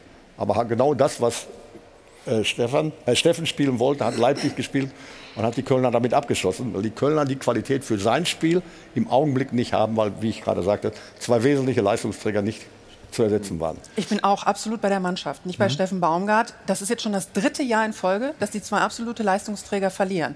Ja, also im letzten Jahr haben wir über Özcan und Modest gesprochen. Mhm. Modest haben sie erstmal nicht ausgeglichen bekommen. Dann kam Selke im Winter, das brauchte auch ein bisschen. Jetzt reden wir über Hector Skiri, die in der Kabine auch unglaublich wichtig waren. Also Führungsspieler nicht nur auf dem Platz, sondern eben auch in der Kabine, die gerade im Spiel nach vorne immer anspielbar waren und dann jetzt ersetzt worden sind mit Spielern, ja, perspektivisch. Da müssen wir vielleicht noch ein paar Monate warten, wie sich diese Mannschaft entwickelt. Aber äh, die haben halt auch wenig Geld. Ne? Und vor allem die Spieler, die du genannt hast. Skiri ablösefrei äh, nach Frankfurt, Hector die Aufhört. Karriere beendet. Also du kriegst keinen einzigen Euro rein. Und das ist ja ein großes Problem. Christian Keller war ja auch schon hier bei uns äh, im Doppelpass, Stefan. Und die haben eine Gehaltsobergrenze, die haben Schwierigkeiten, sagen wir mal, Spieler aus dem oberen Regal äh, zu holen. Und dann ist man darauf angewiesen, dass ein Steffen Baumgart jeden Einzelnen auf ein neues Niveau hebt. Ne? Ja, dann muss man sich einfach damit anfreunden, mit dieser Situation, dass es eben gegen den Abstieg äh, geht. Sie haben eine absolute Qualität verloren. Ihr habt das gerade gesagt. Ähm, und wenn du sieben Tore nur machst im Laufe dieser Saison, fünf dadurch durch Standards, dann spricht das schon eine klare Sprache, dass du vorne eben, obwohl du viele Flanken ja produzierst, eben nicht den Ertrag bekommst oder die Leute hast, die die Dinger dann reinmachen, wie sie in der Vergangenheit reingemacht haben. Und deswegen stehen sie da, wo sie jetzt stehen. Ich bin aber 100% davon überzeugt, dass Steffen Baumgart der richtige Trainer ist für den FC Köln. Und ich bin mir auch ziemlich sicher, dass er die Klasse halten wird, auch wenn er sehr, sehr eng werden wird. Sie haben gestern eine ganze Menge Fehler auch gemacht. Da gucken wir gleich drauf auf ein paar Spielszenen, weil sie es den Leipzigern eben auch leicht gemacht haben. Aber vorher hören wir auf ähm, Steffen Baumgart, was er nach diesem Spiel, nach diesen sechs Toren, die sich eingefangen haben in Leipzig, zu sagen hat. Mehr als verdienter Sieg. Ich glaube nicht nur in, aufgrund der Höhe, sondern auf dem Grund, dass wir den Gegner gerade auch in den letzten fünf Minuten dann mehr oder weniger auch eingeladen haben und er natürlich auch in der Lage ist, das dann auszunutzen, dass wir ihren Arsch voll kriegen können. Das ist uns bewusst. Ähm, gerade auch wenn du auf Mannschaften triffst, die dann ihre Qualität auch komplett dann über 90 Minuten auf dem Feld bringen. Äh, damit werden wir und müssen wir leben, mit was ich nicht lebe. Und das ist dann auch in aller Deutlichkeit dann auch bei mir ganz klar angesagt, dann eben, dass du aufhörst oder dass du dann, ich sag mal, jeder für sich auf dem Platz läuft. Und da waren gerade die letzten fünf Minuten nach dem 2-0 nicht das, so wie ich mir Fußball vorstelle. Und das hat nichts mit dem Ergebnis zu tun. Also klare Worte äh, von Steffen Baumgart nach dem 2-0. Das war die 40. Minute. Dann kriegen sie eben nochmal zwei Treffer. Wir schauen mal auf das dritte Tor ähm, der Leipziger, Stefan. Und auch da, und das ist ja das, was er sagt, da haben wir aufgehört zu spielen, da passieren dann solche Fehler. Ja? Ja, du, du musst ja, wenn du, wenn du Köln bist, als Mannschaft funktionieren, ja, im Kollektiv. Und ich glaube, das hat Steffen Baumgart erstmal gemeint. Und was er auch meint, sind einfach die unfassbaren, krassen individuellen Fehler, die die Kölner einfach machen. Und das kannst du dir nicht erlauben, schon gar nicht gegen Leipzig, aber auch nicht gegen Gegner auf Augenhöhe, die ja jetzt kommen. Also jetzt wird es ja erst interessant und spannend für die Kölner. Aber diese individuellen Fehler, ja, da verliert komplett die Orientierung, sieht den Spieler nicht im Rücken. Also das lernst du in der, in der Jugend oder, oder noch früher wahrscheinlich, dass, dass du deinen Gegner immer irgendwie im Blick haben musst oder zumindest die Bewegung mitgehst. Und ich glaube, da, darüber regt er sich unfassbar auf, dass du das Tor dann, also dem Torwart gebe ich jetzt äh, keine, keine Schuld in diesem Fall. Aber Der Schwäbe hat du, ja noch ein paar Dinger Ja, gehalten. du musst als Kollektiv, wenn du unten drin stehst, Heidenheim, Darmstadt, Köln, alle, die unten gegen den Abstieg spielen, Werder Bremen, die müssen im Kollektiv funktionieren. Und wenn sie das nicht schaffen, dann werden sie verlieren. Und Aber dann das werden ist sie ja auch die große absteigen. Stärke von Steffen Baumgart. Ne? Also dieses Kollektiv zusammen und einzuschwören, Das muss er das, wieder hat man ja im. Der Das ja, muss im er wieder Derby hat man es ja gesehen. Mhm. Ja, da war so viel Feuer drin. Also die haben ja die Gladbacher aufgefressen mit ihrer Intensität. Ja, aber wie kann das denn sein, dass du sechs Tage später oder sieben Tage später dann so eine Leistung Ja, weil das Leipzig ist, weil die eine ganz andere Qualität haben. Ja, ja, ja, die aber spielen es dann nein, nein, aus nein, nein, nein. und dann Du- bist du Ja, aber dann ist es zu einfach zu sagen, gegen Gladbach, da standen sie auch schon ein bisschen mit dem Rücken zur Wand. So, Total. Jetzt, jetzt kommt Gladbach auch nicht gerade groß in Form, aber du gewinnst dieses Derby, dieses unfassbare Derby 3-1.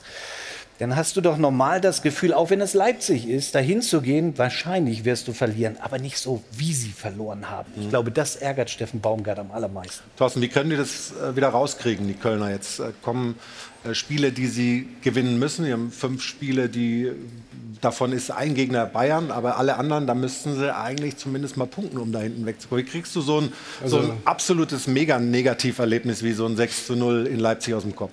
Ja, indem du positiv bleibst, indem du auch äh, äh, manch, der Mannschaft gegenüber positiv bleibst. Steffen, ich, ich habe mit ihm zusammen den Fußballlehrer gemacht, also er ist immer so. Er ist jetzt nicht nur im Spiel so aufgeladen, sondern der ist auch, wenn er privat ist, so aufgeladen. Also er ist ein überragender Typ, äh, kann man nicht anders sagen. Und ich, ich, das muss ich erzählen. Ich habe jetzt letztens so eine Und das habe ich in meiner ganzen Karriere auch ganz, ganz selten erlebt. Also ich habe jetzt letztens so eine Vorberichterstattung gehabt für das Spiel Köln gegen Bremen oder Bremen gegen Köln. Und habe dann mit einigen Journalisten gespielt im, aus dem Kölner Raum. Und die Journalisten sagen wirklich eiskalt, wir als Journalisten tun alles dafür, dass der Stefan Baumgart, äh, Steffen Baumgart im Amt bleibt. Mhm. Und das zeigt, glaube ich, auch, wie, was er für ein Typ ist. Er ist authentisch, er ist, glaube ich, genau der richtige äh, Trainer, den der SFC Köln gerade braucht. Und wenn selbst die Journalisten nach so einem Negativerlebnis alles dafür tun, um ihn zu stützen, da sieht man, glaube ich, was er für einen Kredit hat und was er für eine hervorragende Arbeit in den letzten Jahren da geleistet hat. Und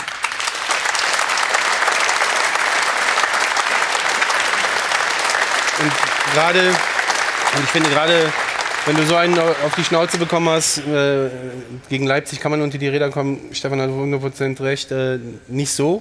Man muss sich schon wehren und man muss äh, alles dafür tun und auch als Mannschaft alles dafür tun, eben keine Gegentore zu bekommen.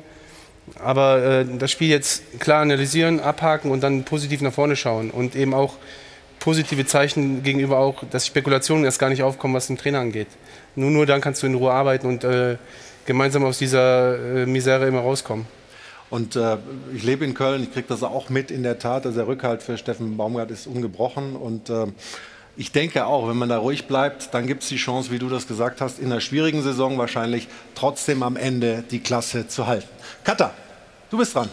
Ja, leider mit nicht so äh, tollen Zahlen. Es sind die Horrorzahlen des ersten FC Köln, über die ihr gerade schon gesprochen habt. Wir wollen uns die noch mal ein bisschen äh, vor Augen führen. Ich weiß, es tut weh, vor allem als Köln-Anhänger. Hier haben wir es noch mal. Also die 0 zu 6 Klatsche, das ist die höchste Niederlage unter Steffen Baumgart. Noch höher hat der FC übrigens letztmals 71 verloren, damals gegen die Bayern mit 0 zu 7.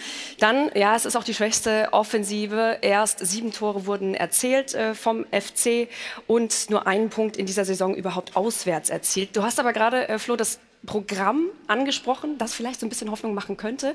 Wir konzentrieren uns da mal jetzt nur auf die Bundesliga. Also wir haben Augsburg als nächstes, dann Bochum ja, den FC Bayern München ebenfalls noch und Darmstadt und die Mainzer. Also das sind dann sechs Gegner aus der unteren Tabellenhälfte, vielleicht etwas, was so ein bisschen Hoffnung machen könnte. Ja, Peter, das ist dann aber auch mit ordentlich Druck auf dem Kessel. Du stehst mit dem Rücken zur Wand dann in diesen Spielen. Auch wenn das sich auf dem Papier so liest, als ob man da auch was mitnehmen kann, muss. muss. Äh, wenn man muss, ist es eben dann doch schwieriger. Ne? Das wird mit Sicherheit schwieriger werden, weil der Gegner dich auch ganz anders angeht. VfL Bochum zum Beispiel hat ja gezeigt, wie man in Mainz, äh, in, Entschuldigung, in Leipzig durchaus Punkte holen kann. Natürlich hat das Verhalten der Leipziger auch ein anderes Bild abgegeben als jetzt im Spiel gegen den 1. FC Köln. Aber jetzt kommen Spiele auf für den 1. FC Köln, Bayern München mal ausgeklammert. Die muss ich gewinnen aufgrund der Tabellensituation. Und das wird natürlich schwer. Das ist ein Punktverlust im Prinzip. Oder ich hole nur einen einzigen Punkt, schmeißt es mich weiter nach hinten. Aber ich meine, äh, dass die Möglichkeit besteht. Und solange sie besteht, sollte man dem Trainer, gerade einem Trainer wie Steffen Baumgart, die Möglichkeit geben, eine zweifelsfrei vorhandene Krise auch selber mit der Mannschaft wieder zu lösen dass man realistische Ziele ausgesprochen hat am Anfang der Saison, nicht von irgendwelchen Dingen, europäischer Wettbewerb und ähnliches. Das spricht schon mal für die Vereinsführung vom 1. FC Köln. Es muss jedem klar sein, dass es dieses Jahr nur um den Klassenerhalt geht, mhm. nicht mehr möglich. Und da sollte man Steffen Baumgart auch die Möglichkeit geben, aus dieser kleinen Krise gemeinschaftlich rauszukommen. Und Britta, du hast das äh, vorhin ja gesagt, das war eben auch Leipzig, gegen die sie gespielt haben. Und die sind ja richtig stark gerade. Auch gestern haben wir wieder gesehen, was für tolle Spieler die haben. Xavi Simmons, äh, Openda, die schlagen ja ein. Ähm, Danny Olmo, verletzt raus, werden wir auch drüber sprechen, ob da vielleicht eine längere Pause droht. All das nach einer kurzen Unterbrechung hier bei uns im Stahlwerk Doppelpass. Also bleiben Sie dran, kurzen Moment Geduld, dann geht es weiter mit der Nachbesprechung des bisherigen neunten Bundesligaspieltags. Bis gleich.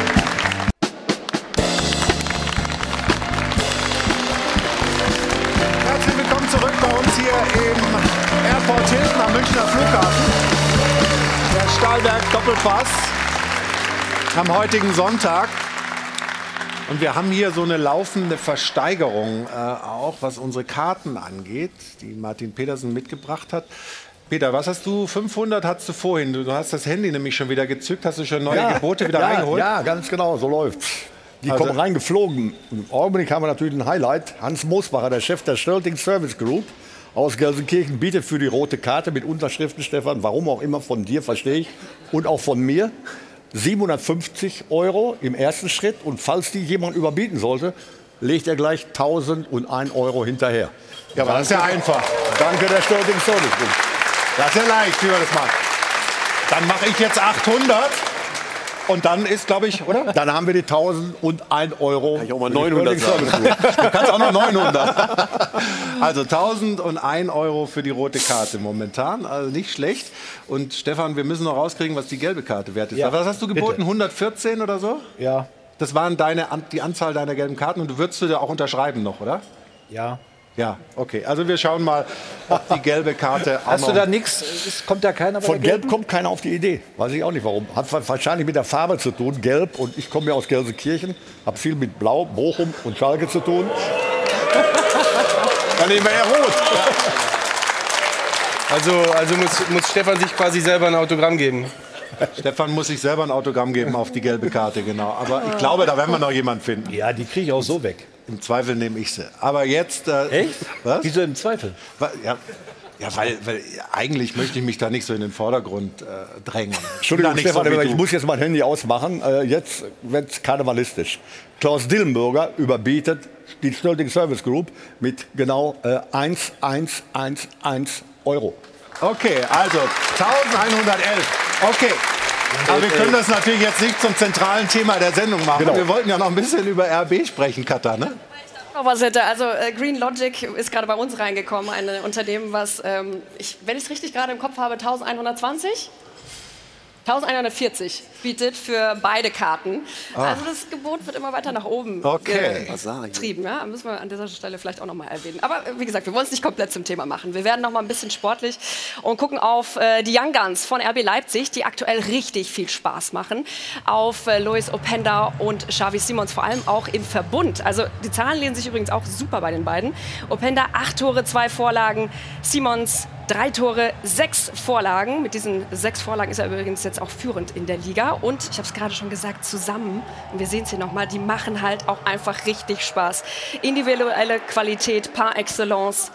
Sehr, sehr schön. 20 und 23 Jahre alt. Und finde ich, machen auch so ein bisschen vergessen, äh, dass wir da ja vergangene Saison noch einen Christopher Nkunku hatten, über den alle gesprochen haben und auch alle dachten so, hey, wenn RB den verliert, wie soll es denn dann bitte weitergehen?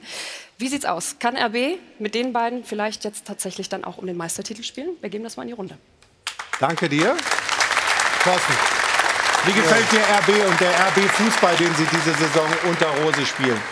Ja, sehr gut. Äh, ist ein richtiger Powerfußball. Ähm, man muss auch RB ein, äh, ein Kompliment machen, dass man solche Spiele überhaupt auch äh, findet und auch verpflichten kann. Ähm, beide haben super eingeschlagen und machen ihre Sache gut. Und bis jetzt war es ja immer so, Bayern ist Meister geworden, weil andere geschwächelt haben. Im Moment sieht es so aus, als ob äh, Leipzig zumindest eine sehr starke äh, Leistung bringt und die auch stabilisieren kann.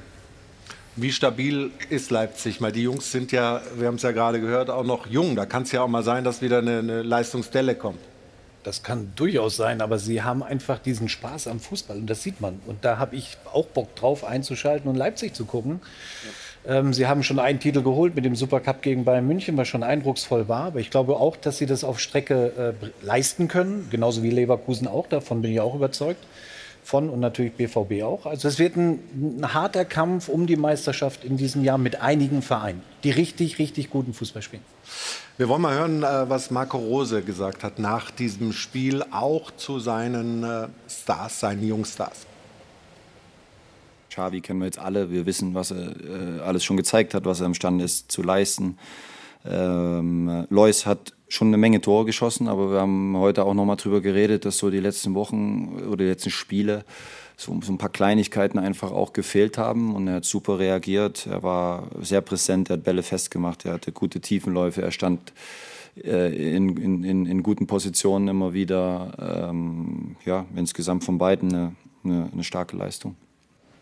Dann schauen wir noch mal auf die Tore. Wir haben ja teilweise schon äh, Szenen gesehen. Ähm, das 4-0 von Openda kurz vor der Pause, Stefan. Was sind seine Stärken? Ja, das fängt ja hier ja mit Xavi Simons erstmal an, ne? wie er sich da durchtänzelt, dann den Blick noch hat, dann diese Ballannahme ne, aufzudrehen und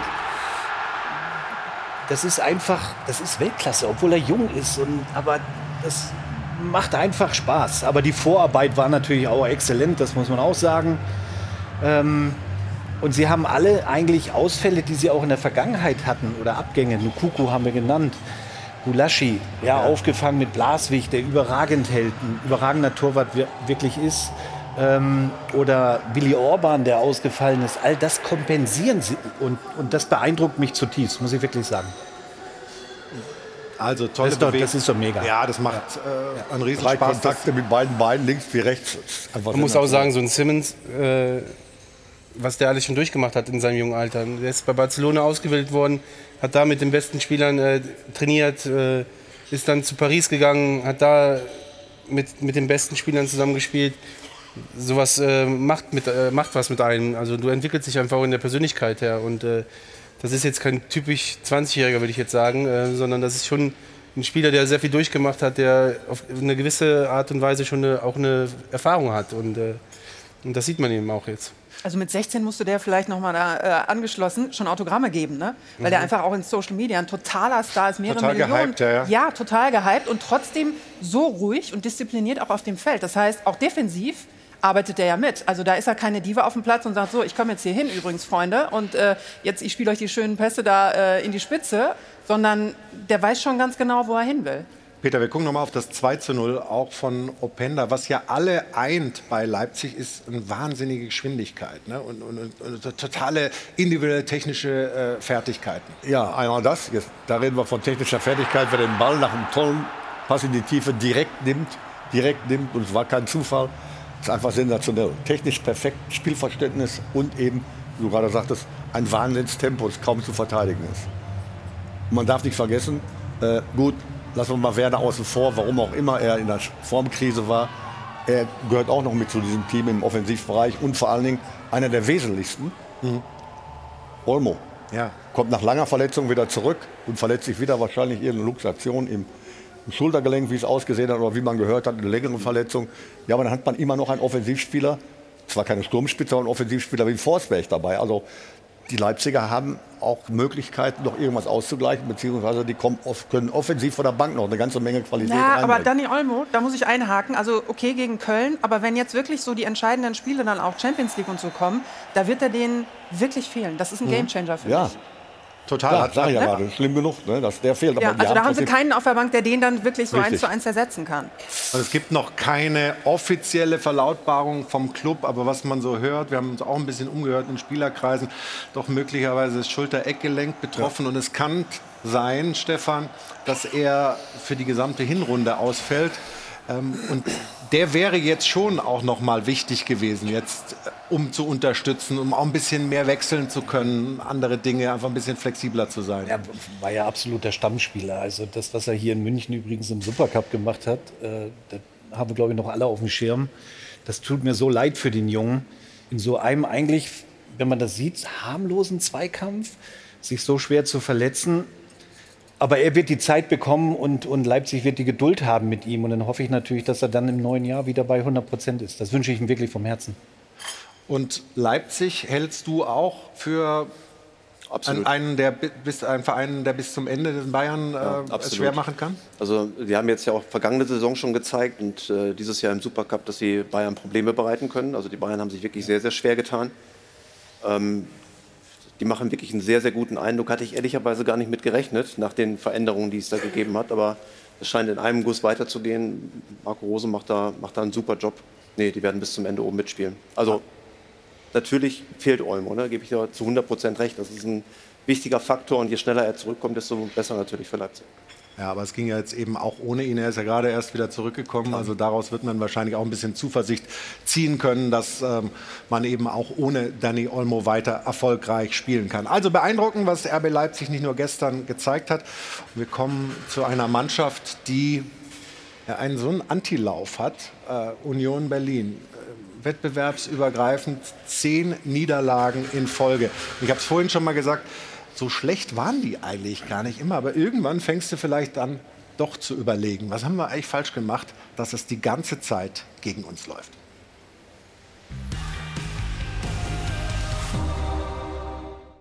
Eisern Union von wegen. Die Fans geben zwar Rückendeckung, aber ihre Mannschaft ist zutiefst verunsichert, ja quasi am Boden zerstört. Und ratlos. Auch Trainer Fischer, längst Vereinsikone, genießt volle Rückendeckung. Und trotzdem wird es immer ungemütlicher, auch dank der Unruhe um den suspendierten Handschlagverweigerer Fofana oder wegen des selten eingesetzten Europameisters Bonucci. Beim ebenfalls krisengeschüttelten SV Werder soll endlich der Turnaround gelingen. Also los! Erste Minute, Trimmel! Der erste Schuss aufs Bremer Tor, der erste von insgesamt zwei. Von mangelnder Chancenverwertung kann also gar nicht die Rede sein. Dann Hoffnungsträger Knoche, der die Abwehr endlich wieder stabilisieren soll mit einem Eigentor der Marke haarsträubend. Hoffnungsträger Rani Kedira glattrot nach diesem brutalen Einsteigen, zu Recht. Und als schließlich ein langer Ball reicht, um die Abwehr der Unioner auszuhebeln, ist auch das letzte Fünkchen Hoffnung erloschen. Unterm Strich die zehnte Niederlage in Folge. Champions League inklusive. Fischer sagt selbst, ein Trainer dürfe nicht unbegrenzt verlieren. Aber wann ist diese ominöse Grenze erreicht oder überschritten? Anders gefragt, wie oft darf Urs Fischer denn noch verlieren?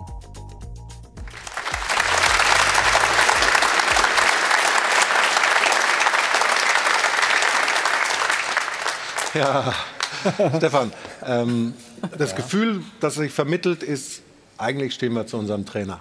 Eigentlich sind wir überzeugt davon. Ja? Trotzdem gibt es, Achtung, die normative Kraft des Faktischen. Also irgendwann gibt es einen Moment, wo du vielleicht dann doch mal reagieren musst. Wie weit ist der noch weg für dich? Ähm, vielleicht sollten wir dieses Interview von, von Oliver Runert mal einspielen. Ich glaube, dass die Verantwortlichen ähm, absolut zu Urs Fischer stehen, nach wie vor. Ich glaube, auch ein Fund ist, dass das Publikum, die Fans von Union zu 100 Prozent zu Urs Fischer stehen. Ich glaube, das ist schon mal eine Grundvoraussetzung, um zu sagen, es macht auf jeden Fall Sinn, mit Urs Fischer weiterzuarbeiten. Weil wenn du die Spiele mal im Detail auseinander nimmst, waren es vielleicht zwei, vielleicht drei Spiele, wo sie verdient verloren haben. Die anderen waren maximal unglücklich, wirklich maximal unglücklich. So eine Phase hast du im, im Fußball, wir haben es vorhin bei den Kölnern gesagt und hier sage ich auch, Urs Fischer muss bei Union weiterhin Trainer bleiben nicht nur für das, was er aufgebaut hat und entwickelt hat, sondern auch in so einer Phase jetzt da zu stehen äh, und verantwortlich dafür ist, Union wieder in die richtige Spur zu bringen. Weil nochmal, die Spiele waren nicht schlecht. Mhm. Es ist ja immer eine Frage, wenn du verlierst, wie. Wie die Kölner verloren haben in, in äh, Leipzig, geht nicht überhaupt keine Frage. Aber wie Union immer verloren hat, da muss ich sagen, das war zum Teil echt so unglücklich.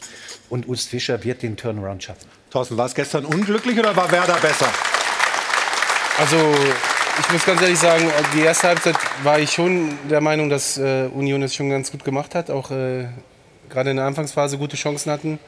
Ähm, zum Schluss muss man sagen, zweite Halbzeit wurde Bremen dann auch stärker und dann äh, äh hat man am Ende auch verdient gewonnen. Aber ich muss Stefan auch 100% recht geben. Also für mich ist immer, also als Trainer wünscht man sich natürlich immer äh, eine gewisse Rückendeckung, weil ähm, wie bewertet man einen Trainer? Also es gibt ja immer die Faktoren, erreicht der Trainer noch die Mannschaft? Wie verliert man Spiele? Äh, folgt die Mannschaft dir noch? Äh, das sind alles so Faktoren, die alle für Urs Fischer stehen. Und für mich ist es absolut der richtige Mann am richtigen Ort. Und ähm, der wird das auch schaffen. Und es war bis jetzt immer nur steil nach oben. Und jetzt ist die erste Krise da. Und wenn man jetzt nicht zu seinem Trainer steht, dann macht man auf jeden Fall einen Riesenfehler. Dann hören wir doch mal, ähm, weil du das ja weil du das ja auch angesprochen hast. Ja, drei ja. Euro erstmal. Ne? Was war denn? Was war denn? Der, der richtige Mann am richtigen Ort. Oh ja. Muss ich das jetzt einschmeißen? Aber die liegen vor meinem Haufen kommen natürlich ein bisschen klickerig äh, rüber gegen diese 1200 ja. und andere Summen, die wir da. Aber die 3 Euro, du hast völlig recht. Gut, dass du aufgepasst hast. Aber jetzt wollen wir, jetzt wollen wir. Ach, da hinten war er. Ach so, okay. Du hast gar nicht selber, sondern du hast die Jungs auf, die, aufs Publikum reagiert. Die sagen Verstehe. mir immer hier, da war eine Phrase und dann. Okay, also äh, gut, dass ihr aufpasst. Auch hier die Jungs in den grünen Trikots, die aber, glaube ich, nicht Werder-Trikots sind, wenn ich das richtig sehe, auf die Entfernung.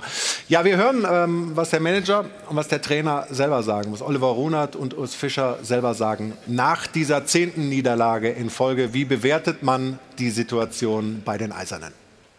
Wir Sie haben ja danach gefragt, ob wir morgen miteinander sprechen. Wir werden morgen miteinander sprechen innerhalb des Clubs definitiv und werden uns vor allem auch darauf fokussieren, wie wir gemeinsam aus diesem, aus diesem Negativlauf herauskommen können. Und können Sie sagen, ob Urs Fischer dann am Dienstag auch auf der Bank sitzt? Ja, also nochmal, da gibt es überhaupt kein Vertun. Er wird am Dienstag auf der Bank sitzen. Schauen Sie, äh, solange diese Rückendeckung äh, da ist, äh, ich glaube, äh, gilt es auch mal äh, wirklich einen, äh, einen, Sturm gemeinsam zu überstehen. Ist vielleicht eher außergewöhnlich im Fußball. vielleicht wäre irgendwo anders der Trainer schon längst gefeuert. ist bei Union ein, bisschen anders. Und wenn ich das Richtige einschätze, dann finden die Leute es auch cool, dass das bei Union eben ein bisschen anders ist. Peter, du kannst dich ein bisschen reindenken in die Situation von Urs Fischer. Ich erinnere mich an eine Situation bei dir in Bochum, du hast die Mannschaft hochgeführt bis in den Europacup und hast dann irgendwann selber gesagt, es geht nicht mehr. Wie war das? Weil ich es gemerkt habe. Ich hatte noch drei Jahre Vertrag. Wir sind allerdings nach großartigen, für den VfL Bochum großartigen Erfolgen dann abgestiegen. Mhm. Und absteigen tust du nie aus Pech oder wie auch immer, sondern du bist abgestiegen, weil du eben die Punkte nicht geholt hast, die du brauchst, um zu überleben. Und ich habe mir selber nicht mehr zugetraut, der Mannschaft weiterzuhelfen. Äh, ich will nicht sagen, dass ich nicht mehr angekommen bin, aber die Ergebnisse sprachen mehr oder weniger und die Entwicklung des gesamten Vereins äh, eine wesentliche Rolle in meiner Entscheidung, dass ich gesagt habe, den Präsidenten damals darum gebeten habe, den Vertrag aufzulösen, weil ich dem Verein und der Mannschaft nicht mehr helfen kann. Äh, und ich glaube, Ähnliches wird nicht am Ende einer Saison bei, bei Union Berlin ablaufen, weil ich davon ausgehe, dass Urs Fischer es schaffen wird. Ich glaube, dass Urs Fischer derjenige auch sein wird, der selber bestimmt. Also nochmal, ich glaube, dass sie weitermachen. Ich glaube auch, dass, dass sie hoffentlich erfolgreich weitermachen. Allerdings, wenn es nicht der Fall sein sollte, wird nicht der Verein ihn beurlauben, sondern wird Urs Fischer selber die Konsequenzen aus den Ergebnissen ziehen. Also Union Berlin wird uns gleich weiter hier noch äh, beschäftigen, aber vorher wollen wir Sie hinweisen auf die Formel 1, die es ja bei uns im Free TV auch gibt bei Sport 1, die Sport 1 Sky Formel 1 Highlights und Peter Hardenacke und Timo Glock melden sich jetzt aus Mexico City und machen uns ein bisschen Lust auf diesen Grand Prix.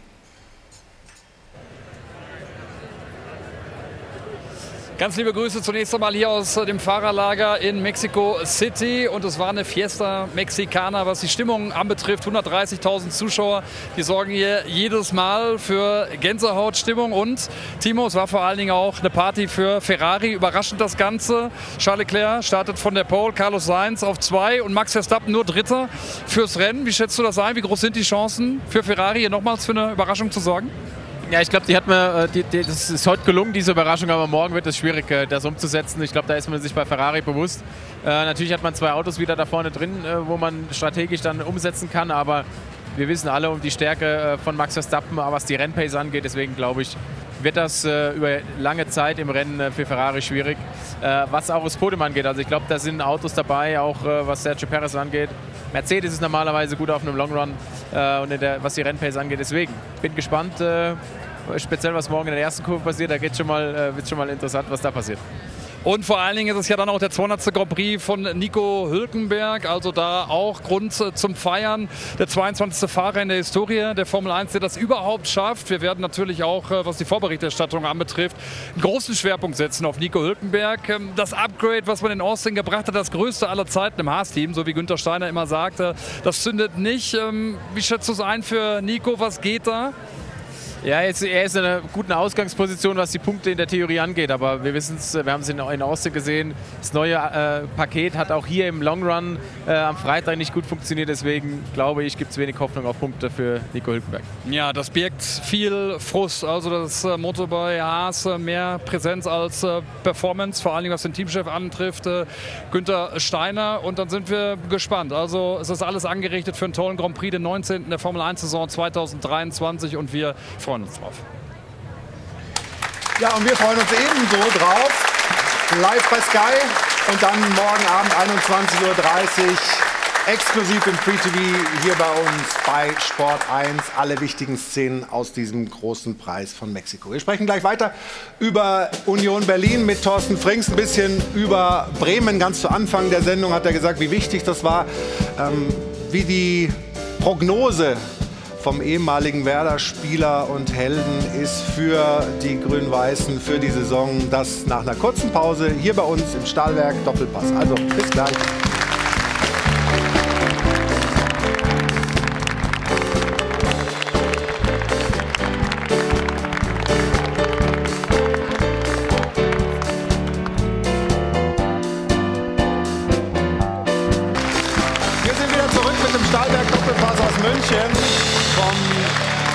Flughafen aus dem Hilton Hotel. Und wir sind bei Union Berlin. Deren Antilauf haben wir hier schon so ein bisschen besprochen. Stefan, wir gucken aber noch mal auf ein paar Szenen. Robin Knoche sollte Stabilität bringen Ja. und köpft ihn dann ins eigene Tor. Ja, nehmen wir, Passt zur Situation. Genau, nehmen wir Knoche und nehmen wir Kedira. Äh, beide lange verletzt, kommen wieder. Man hat immer gesagt, so wichtige zentrale Spieler sind sie ja auch und dann passiert genau sowas. Also ja, schlimmer geht es denn gar nicht in so einem Spiel mit diesem Eigentor. Ich mache ihm da aber gar keinen Vorwurf, weil irgendwie versucht er noch hinzugehen. Wenn er wegbleibt, geht der Ball auch durch. Also Ja. von daher, das läuft halt maximal unglücklich gerade für Union. Auch mit der roten Karte dann von Kedira. Ja. Aber solche Standards waren die letzten Jahre kein Problem. Und heute köpfen sich das Ding dann selber noch rein. Ja. Ja, es ist so. Und äh, Kedira, äh, Thorsten, wenn wir da mal drauf schauen, ich glaube, Absicht kann man ihm nicht unterstellen, aber rot ist es allemal, oder wie siehst du es? Ja, genauso wie du es gesagt hast. Also er versucht schon zum Ball zu gehen, aber Bremer ist halt einen Schritt schneller und dann trifft er ihn halt böse am, am, an der Brust. Ja, schon eine äh, glasklare rote Karte. Also er zieht dann noch zurück zum Glück, macht äh, ja, ist die erste Wir haben rote eben über die Karte offene für gesprochen. Ja, ja, ne? ja. Also da haben wir es wieder. Ja, dieser, dieser Antilauf. Du als Trainer, wie, wie, wie, wie hast du versucht, solche Ja, Folgen zehn, von zehn, negativ... Spiele, zehn äh, Spiele in Folge äh, konnte ich mir nicht erlauben. Hätte ich mit Sicherheit nicht überlebt. Die Vereine hatte ich nicht. Ne?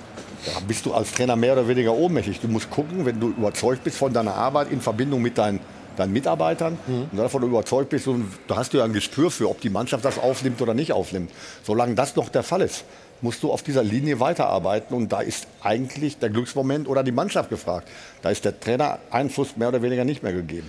Und jetzt äh, rätseln wir natürlich alle rum oder äh, geheimnissen auch so ein bisschen rum. Woran liegt es eigentlich? Liegt es daran, dass man sich jetzt dann doch auch mal, was die Transfers angeht, in einem anderen Segment bedient hat, dass man sich doch ein bisschen Richtung Champions League äh, orientiert hat? Und da gibt es dann durchaus auch Kritik so ein bisschen. Äh, wie siehst du das denn? Ja, also das, das Bemerkenswerteste bei Union Berlin war ja, dass sie alle Abgänge, die sie mal irgendwie gehabt haben, immer super kompensieren konnten, dass sie sich quasi jedes Jahr neu erfunden haben und so dann sukzessive aus der zweiten Liga hat Urs Fischer die Mannschaft bis in die Champions League geführt. Jetzt scheint das das erste Mal nicht wirklich funktioniert zu haben. Da kommt Champions League-Niveau, ein Europameister, ein Bonucci, ein Superstar. Und der bricht vielleicht dieses homogene Gefüge so ein bisschen auf, gar nicht absichtlich. Aber er hat natürlich ein ganz anderes Selbstverständnis, eine ganz andere Qualität. Das nehmen die anderen auch wahr. Und plötzlich funktioniert dieses, ja, dieses äh, funktionierende Gebilde, was, was bisher funktioniert hat, funktioniert eben halt plötzlich nicht mehr. Und das wird jetzt die Kunst sein, das wieder zusammenzufügen. Ich glaube, mit der Champions League Hm? kam aber auch ein anderer Anspruch. Also jetzt wollen sie spielerisch mal auf dem Platz überzeugen. Ja? Stefan, Und letzte dieser, Woche. Ja, Entschuldigung, nee, nee, Ja, und, und dieser Ansatz, der macht natürlich was mit der Mannschaft. Also vorher war vielleicht eher den, den Zerstörerfußball auf den Platz zu bringen und damit erfolgreich zu sein. Und jetzt wollen sie Fußball spielen. Und das gelingt eben nicht. Ja? Also das sind einfach Entwicklungsschmerzen, die sie dann auch ein, ein Stück weit davongetragen haben. Und deswegen muss ich Oliver Runert auch kritischen Fragen stellen und natürlich auch der Frage, ob er sich selbst auch in einer gewissen Weise Vorwürfe macht, was für Spieler verpflichtet wurden vor der Saison. Definitiv. Am Ende muss man immer ähm, alles äh, logischerweise ähm, hinterfragen, wenn es nicht läuft. Das gehört dazu. Und natürlich auch die Transfers, die man gemacht hat. Aber meine, ähm, zumindest ich sag mal, bei euch Medien sind ja unsere Transfers so gefeiert worden, dass die alle so toll sind. Und irgendwo ist es sicherlich ähm, am Ende etwas, was wir analysieren müssen, was gerade nicht passt. Aber Fakt ist halt auch, wenn man in zehn Spielen ähm, verloren hat, ist man sicherlich hier ähm, derjenige, der da steht und eben auch wenig Argumente hat. Hat er denn was falsch gemacht aus deiner Sicht? Ja, ich glaube, es ist eben schon richtig gesagt worden. Also wenn du dir natürlich so einen Bonucci ins Haus holst und du bist auf einmal in der Lage, auch einen großen zu holen, Nationalspieler. Volland. Volland, ähm, da holst du dir natürlich auch andere Erwartungen ins Haus und äh, denen werden sie momentan nicht gerecht und das ist das Problem, äh, glaube ich. Ich glaube, das war ein eingeschworener Haufen und der wird jetzt ein bisschen aufgewühlt äh, von außen durch diese Transfers und ähm, sowas macht schon was mit einer Mannschaft, glaube ich, die, glaube ich, äh, dafür war Union ja immer bekannt, äh, immer zu 100 Prozent zusammensteht. Und ähm, ich glaube, das ist jetzt der Grund. Und ich glaube, dass sie einfach einen Sieg jetzt mal brauchen, so einen Brustlöser, dass sie sich wieder auf ihre alten Stärken, äh, ähm, ja, dass sie ihre alten Stärken wieder zeigen können. Und äh, dann ist das eine Mannschaft, gegen die es eigentlich unheimlich schwer ist äh, zu gewinnen. Ich muss auch sagen, klar, sie versuchen jetzt Fußball zu spielen, aber nur mit äh, hinten reinstellen und mit äh, alles kaputt machen, kommst du nicht in die Champions League. Also das war auch vorher nicht alles so schlecht. Und ähm, daran müssen sich einfach erinnern. Und äh, ich glaube, dass jetzt ein, einfach ein Sieg hin, äh, da, äh, also ein Sieg muss kommen, damit man einfach alles, äh, die ganzen Lasten äh, los wird. Also klar, ich verstehe das mit, dem, mit diesem funktionierenden Gebilde, aber kannst du dich nicht an, an solchen Spielern wie Bonucci, an, an Gosens und so weiter auch irgendwie so ein bisschen mit berauschen als Also Team? ich also finde- wenn, wenn ich du finde merkst, die- Mensch, ey, die, die, Ich wir finde, wollen wirklich ja, was Ich finde hier die machen. Verpflichtungen, die gemacht wurden, absolut passend. Vor allem auf die Situation, auf die Situation bezogen. Wir spielen jetzt in der Champions League. Wir sind international dabei. Passen alle drei. Das wurde auch so angenommen. Ich finde, aufgrund der Tatsache, dass viele Spiele auch meistens oder oftmals unglücklich verloren wurden, sich eine andere Problematik so dynamisch entwickelt hat. Man muss mal Union Berlin habe ich ja gezwungenermaßen aus Zweitliga-Zeiten schon mitverfolgen müssen oder dürfen. Es hat aber noch nie eine Situation gegeben, in der ein Spieler ausgewechselt wurde, ob berechtigt oder nicht berechtigt, vollkommen dahingestellt und der da nicht abgeklatscht hat, der nicht mit dem Trainer in welcher Form auch immer verständigt hat. Aber da haben sie sehr Das ist- konsequent das reagiert ist, bei Fofana. Ja, und das ist das große Problem. Natürlich haben sie da konsequent äh, reagiert, musste man auch machen, aber ich finde, nicht im Verhältnis stehen. Wenn ich Schwierigkeiten habe, Siege einzufahren, ich habe einen Offensivspieler da, der sich zweifelsfrei fehlfallen dann, dann gebe ich ihm eine entsprechende Geldstrafe. Ich würde es so machen. Aber suspendiere den nicht für zwei Wochen. Denn damit schwäche ich ja die Mannschaft, die ohnehin schon gewisse Schwächen zeigt. Und von daher eine Konsequenz anzeigen, absolut richtig. Aber das war nicht im Sinne der Mannschaft. Seid ihr, da geht ihr da mit? Oder, äh, weil, weil das, das ist ja interessant. Ja. Also, Also je schwerer wiegt natürlich so eine äh, Sanktion, wenn du dich selber schwächst. Also eine Geldstrafe, glaube ich, macht dem Spieler nicht so viel.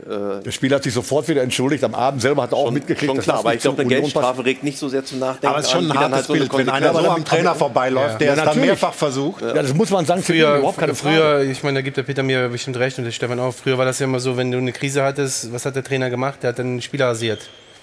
Ja, irg- irgendein Spieler, um ein Zeichen zu setzen, so bis hier und nicht weiter.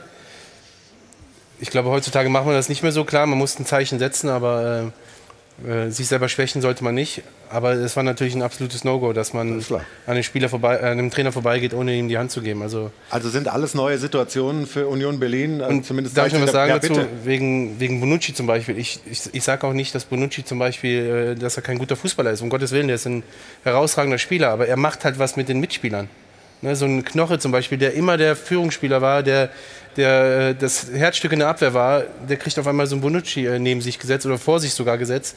Das macht auch was mit, der, mit, mit, mit seinem Kopf, mit seinen Gedanken. Und das sorgt dann auch am Ende dafür, dass du vielleicht ein paar Prozent weniger hast. Und äh, Ich würde es eher das zieht sich sehen. durch die Also ganze ist ja, Mannschaft. er hat ihn ja dann direkt wieder verdrängt. Er war ja erstmal raus, kam jetzt, als er wieder fit war und hat Bonucci verdrängt. Was macht das aber wieder mit der Kabine, wenn du da auf einmal einen Weltstar hast, der einfach gefrustet ist, weil er zwei Spiele auf der Bank dann sitzt und eigentlich gekommen ist, um Ja, Champions auch, League aber zu spielen. Ne? du, es- Diese Stimmungslage musst du ja auch einfangen. hast du 100% recht, aber ich stell dir mal vor, du kommst in die Kabine rein, alles läuft super und dann kommt auf einmal so ein Bonucci da rein. ja, aber das ist Konkurrenzkampf. Ja, das ist Konkurrenzkampf, aber für Bonucci nicht. Halt, Bonucci kommt mit einem Anspruch dahin und sagt, ich, ich bin die Nummer eins hier. Klar. Ne, und damit kommen eben auch viele nicht klar. Und gerade so eine Mannschaft, die jetzt Jahr für Jahr sich gesteigert hat, ja, wo alles immer tipptopp in Ordnung war, der Teamgeist war perfekt, der ganze Zusammenhalt war, war perfekt. Wenn da nur eine Schraube äh, gelockert wird, kann sowas komplett zusammenbrechen. Aber und das wenn ist du den nächsten. Schritt gehen willst, den nächsten Absolut. Entwicklungsschritt, dann musst du ja irgendwann das Gebilde aufbrechen. Und das, das, ist dann der nächste halt Schritt, wenn du jetzt nicht, diese ne? Krise bewältigst. Ja, genau. Also es ist schon interessant, dass da eben viele Dinge jetzt passiert sind, die wir von Union nicht kennen. Auch dann diese öffentliche Diskussion um Einsatzzeiten von Bonucci. Hat es ja dann selber wieder zurückgeholt auf Social Media, nachdem Fabrizio Romano, der große Transferguru im Netz, äh, da geschrieben hat, er ist überhaupt nicht zufrieden. Also solche Dinge, mit solchen äh, auch öffentlich wirksamen Dingen musste sich Union in der letzten Zeit nicht beschäftigen. Jetzt müssen sie das und müssen irgendwie selber wieder rauskommen. Wir haben ja Katha am Anfang gefragt, die Runde ist sich, glaube ich, einig. Ist Urs Fischer nach wie vor der Richtige? Ist es richtig, dass Union sich zu ihm bekennt? Bin gespannt, was unsere Zuschauerinnen und Zuschauer gesagt haben. Also die Meinungen der Zuschauer, die gehen da auch ganz klar in eine Richtung. Ehrlich gesagt nicht so richtig überraschend, wie ich finde. Wir schauen uns mal aber das Voting an. Online sieht das Ganze so aus. 82 Prozent der Teilnehmer und Teilnehmerinnen sagen, ja, er hat sich das Vertrauen verdient. Er sollte da bleiben. Es sollte an ihm festgehalten werden. Und nur 18 Prozent nein. Union muss reagieren. Das Ganze, das wird dann folgendermaßen auch noch begründet. In der Krise zeigt sich der wahre Charakter einer Mannschaft und eines Trainers. Union hat Urs Fischer viel zu verdanken, sollte mit ihm gemeinsam diese schwere Situation überstehen. Das ist insgesamt auch so ein bisschen die Meinung hier. Dieser Trainer hat es verdient, dass man zu ihm hält. Dann auch der Querverweis auf Freiburg zu Christian Streich, da funktioniert es ja auch. Es gibt aber auch ähm, andere Stimmen, die sagten, ja gut, so ein bisschen Zeit sollte man ihm jetzt noch geben, aber auch nicht unendlich. Ne? Das, was ja auch am Ende äh, Oliver Runert ebenfalls auch gesagt hat ne? und er selbst ja auch, Urs Fischer. Und dann sollte man, wenn es eben bis zur Winterpause nicht besser wird, einem neuen Trainer leider die Chance geben, Union in ruhiges Fahrwasser zu führen. Das hier ist eine Aussage, die dann auch noch mal so ein bisschen in die Richtung abzielt, die wir jetzt zuletzt hier gerade besprochen haben, dass eben nicht nur der Trainer in die Pflicht genommen wird, sondern dass es auch ein Problem der Spieler ist. Wenn dann, und so wird es jetzt hier ein bisschen überspitzt formuliert, möchte gern Stars, überbezahlte möchte gern Stars wie Bonucci, Volland, Toussaint und so weiter mit am Start sind und den bisherigen Teamgeist zerstört haben. Also ja, wie gesagt, ich glaube, wir verstehen alle, in welche Richtung das hier geht. Ähm, wir haben Sie ja auch gefragt, dass Sie sich melden bei uns am Dopafon. Und da gab es ja heute einen kleinen Ansporn, mitzumachen. Denn unter allen Teilnehmern verlosen wir ja die limitierte Eintracht Engelbert Strauß Partnerkollektion. Ein wirklich äh, toller Preis, den Sie da mitnehmen können, liebe Zuschauer. Und hier haben wir jetzt die Meinungen.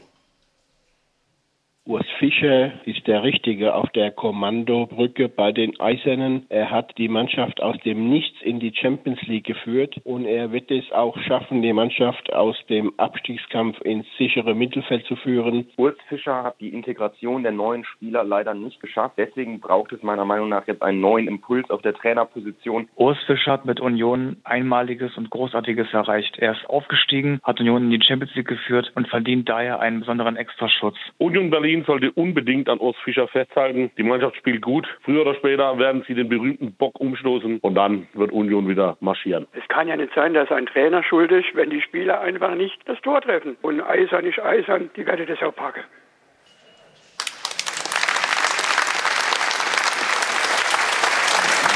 Den Bock umstoßen habe ich da gehört. Da werfe ich mal für unseren Zuschauern, Anrufer drei Euro hier rein.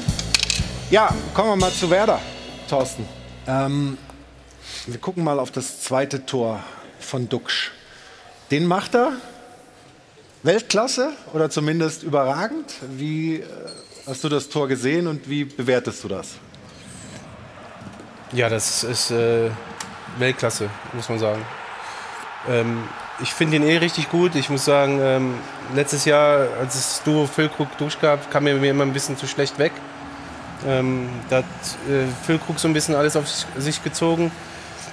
Jetzt ist er da vorne der Chef und ähm, wenn er so weitermacht wie mit dem Tor, können wir alle zufrieden sein. Allerdings ist das ein Spieler, den man nicht nur an Tore messen sollte, sondern ein Spieler auch, der sehr mannschaftsdienlich spielt, der sich immer äh, im Dienst der Mannschaft stellt. Also Ballannahme überragend, Abschluss überragend und dann beim Jubel gab es noch so ein, so ein Zeichen, irgendwie so bla, hier so, äh, seid mal ruhig und nicht immer nur bla bla bla. Ähm, was will er uns damit sagen? Er hat es nachher selber so ein bisschen äh, verklausuliert gesagt. Ist, ja. ist, ist, ihm die Stimmung rund um die Mannschaft zu negativ in Bremen? Also vom, ja, von, das ist von ja, Presse, also vom, es ist ja zu Recht auch ein bisschen äh, negative Stimmung, weil die Ergebnisse einfach nicht stimmen, ne? muss man einfach so sagen. In den letzten, ich glaube, in den letzten 20 äh, Spielen gab es, glaube ich, nur drei, vier Siege. Das ist natürlich nicht zufriedenstellend. Ähm, ich glaube aber auch, dass er es ein bisschen auf sich selber bezogen hat, weil eben er ein Spieler ist, der auch immer äh, schnell kritisiert wird, wenn es mal nicht läuft. Wie siehst du denn die Situation für Bremen, dass das eine schwierige Saison werden wird? Hast du schon früh gesagt in, in der Saison. Ähm, auch da ist ja ein Trainer, der, der irgendwie passt zur Mannschaft. Ähm, wie siehst du ja, die, die, ja, die Perspektive für Werder und Ole Werner? Ich meine, sie haben die Rückrunde als 17. abgeschlossen. Du verlierst Füllkrug, enorm wichtiger, nicht nur als Stürmer, Torjäger, sondern auch als Persönlichkeit. Den verlierst du denn auch noch. Dann fängst du die Saison an. Du verlierst im Pokal gegen Viktoria Köln. Mhm. Du verlierst gegen beide Aufsteiger, gegen Heidenheim und Darmstadt jeweils 4-2, kriegst acht Stück gegen Aufsteiger. Also ich glaube schon, dass es eine sehr, sehr anstrengende und enge Saison wird für Werder Bremen. Also mit dem Sieg, das gibt ihnen natürlich ein bisschen Luft, ein bisschen Ruhe. Aber ich glaube, dass das bis zum Ende gehen wird für Werder Bremen gegen den Abstieg. Ja, Nabi Keita haben sie geholt vor der Saison. Da haben einige aufgehorcht. Jetzt ist er doch eher nur verletzt und hat man das Gefühl, okay, jetzt wissen wir, warum man den kriegen konnte. Genau das war der Grund. Ein absoluter Weltklasse-Spieler im vierten Zustand. Aber wann hat er den zuletzt gehabt? Er war Liverpool überragend, teilweise, aber leider zu wenig. Die Anteile der Spiele, der Anteil von ihm an den Spielen war viel zu wenig. Und deshalb ist er auch, bestand die Möglichkeit, dass er zu Werder Bremen gewechselt ist. Mhm. Als großer Hoffnungsträger, der die Hoffnung im Prinzip gar nicht umsetzen konnte, dahingehend, weil er leider mal wieder verletzt ist. Aber es gab, losgelöst von Keter, innerhalb der Mannschaft schon Diskussionen. Stefan hat es gerade angesprochen, wenn ich natürlich die Anzahl von Gegentoren kassiere, wurde innerhalb der Mannschaft darüber diskutiert, ob das Deckungsverhalten ein richtiges ist oder nicht. Da gab es Unstimmigkeiten in Bezug auf den Trainer oder auf das, was der Trainer von der Mannschaft verlangt hat und das, was die Mannschaft glaubte, umsetzen zu können. Und deswegen möglicherweise auch der Offensivspieler Dux, der sagte, nicht so viel erzählen, sondern mehr handeln. Und das haben sie gemacht. Das fing an, an ein Umdenken im Defensivverhalten im Spiel gegen Borussia Dortmund. Da haben sie es hervorragend gemacht. Da hat man leider oder aufgrund der Unterlegenheit den Weg nach vorne nicht so gefunden. Aber das Defensivverhalten war ein ganz anderes als zu den Wochen zuvor. Und das war jetzt gegen Union Berlin ungefähr ähnlich. Wir sprechen gleich weiter über Werder Bremen, wollen von äh, Thorsten Frings auch hören, ob es irgendwann mal wieder ein bisschen höher geht, ob das vielleicht äh, eine graue Maus bleibt oder ob Werder wieder dahin irgendwann mal kommen kann, wo sie zu Recht lange Zeit im deutschen Fußball waren. Und vielleicht erfahren wir auch noch, was mit Thorsten Frings Trainerkarriere los ist, wie die weitergeht, möglicherweise nach einer kurzen Pause. Und Sie haben jetzt zum letzten Mal für den heutigen Tag die Chance, bei uns zu gewinnen. Wir drücken die Daumen und sind gleich zurück hier in München beim Stahlwerk Doppel. In München am Flughafen im Hilton Hotel. Mario von Hahnen und Band sind natürlich nach wie vor am Start und wir sind hier bei uns in der Runde. Thorsten, ich habe äh, unsere Zuschauerinnen und Zuschauer ja in die Pause verabschiedet mit ähm, der Ankündigung, was war das? Mit der Ankündigung, dich nochmal zu fragen, wie du die Entwicklung bei Werder siehst. Was glaubst du, kann da passieren oder wie, was muss passieren, damit der Weg langsam wieder weiter nach oben geht? Ja, erstmal muss man ja sagen, hat Frank Baumann natürlich auch nicht einfach gehabt. Ne? Er musste keine Ahnung, 30, 40 Millionen irgendwie äh, wieder gut machen. Das war nicht so einfach, das hat er, äh, hat er richtig gut hinge hinbekommen. Ähm, man darf auch nicht vergessen, dass Werder im zweiten Jahr ist nach ihrem Aufstieg. Das zweite Jahr, das wissen wir glaube ich alle, ist immer auch das Schwierigste. Ähm, oh! ja. So kurz vor Schluss. Passt, passt jemand auf? Und trotzdem habe ich die Hoffnung, ähm, dass es so peu à peu wieder nach oben geht. Äh, das, was wir uns alle wünschen. Und ähm, also was ich mir auf jeden Fall wünsche, Mhm. ich, wahrscheinlich nicht alle, aber ich. Ähm, Bremen gehört einfach in die Bundesliga und äh, ja. Traditionsverein, ohne Frage. Tolles Stadion mit einer Riesenstimmung. Äh, Natürlich gehören die in die Bundesliga. Wie sieht es denn bei dir aus mit deiner Trainerkarriere? Du warst bei Darmstadt, warst zuletzt äh, bei Meppen. Ähm, ruht das ganze Thema oder bist Ja, du also bereit, jederzeit irgendwo wieder einzusteigen? ja, ich wollte, habe erstmal bewusst äh, mich ein bisschen zurückgenommen, weil ich eben auch viel Zeit mit der Familie verbringen wollte, was nur nach so einer langen Karriere natürlich auch nicht einfach war. Ähm, klar, ich bin bereit, aber es muss halt was, irgendwas kommen, was so perfekt auf mich zugeschnitten ist. Äh, also ich möchte nicht alles machen. Also nur des Arbeitenwillens, dass man Trainer sein kann, möchte ich nicht sein, sondern ich möchte das sein, was perfekt für mich ist. Also, und der wartet offensichtlich auf das perfekte Angebot. Sind wir gespannt, wo es dich dann äh, hinführt irgendwann als Trainer an der Seitenlinie. Jetzt, Katharina. Jetzt haben wir irgendwie, es geht ja heute um größere Summen als normalerweise. Größere Beträge als die normalerweise. rote, die gelbe Karte. Das stimmt. Ähm, ich ich spanne euch noch ein bisschen auf die Folter Okay. und die Zuschauer auch, weil wir haben erst noch mal den Hinweis für Sie, liebe Zuschauer, dass Sie auch äh, dabei sein können, wenn wir bei Ihnen vor Ort zu Hause sind. Der Doppelpass geht on Tour. Das Ganze geht jetzt bald los. Alle Infos dazu finden Sie hier unten jetzt eingeblendet. Und ähm, jetzt kommen wir auch noch erstmal zu den Spenden, die die Zuschauer hier nämlich gebracht haben. Da ist auch richtig viel zusammengekommen. Ich habe ja von äh, Stefan gelernt, dass die magische Grenze bei den 500 Euro liegt. Also, es geht los mit der Familie Bühlmeier. Dann Goalgetter, Geiger, Firma Auto Meixner, DJK Göggelsbuch. Memory Meeting Husum ist auch mit dabei, hat gespendet. Dann Chemie Leipzig, da haben wir heute irgendwie auch mehrere hier. Heiko und Hartwig aus Dresden, Kuscheltiere KTM. Michael und André aus Herford, Bernhard Braun, Phrasenschweinfreunde Berganger, finde ich sehr gut.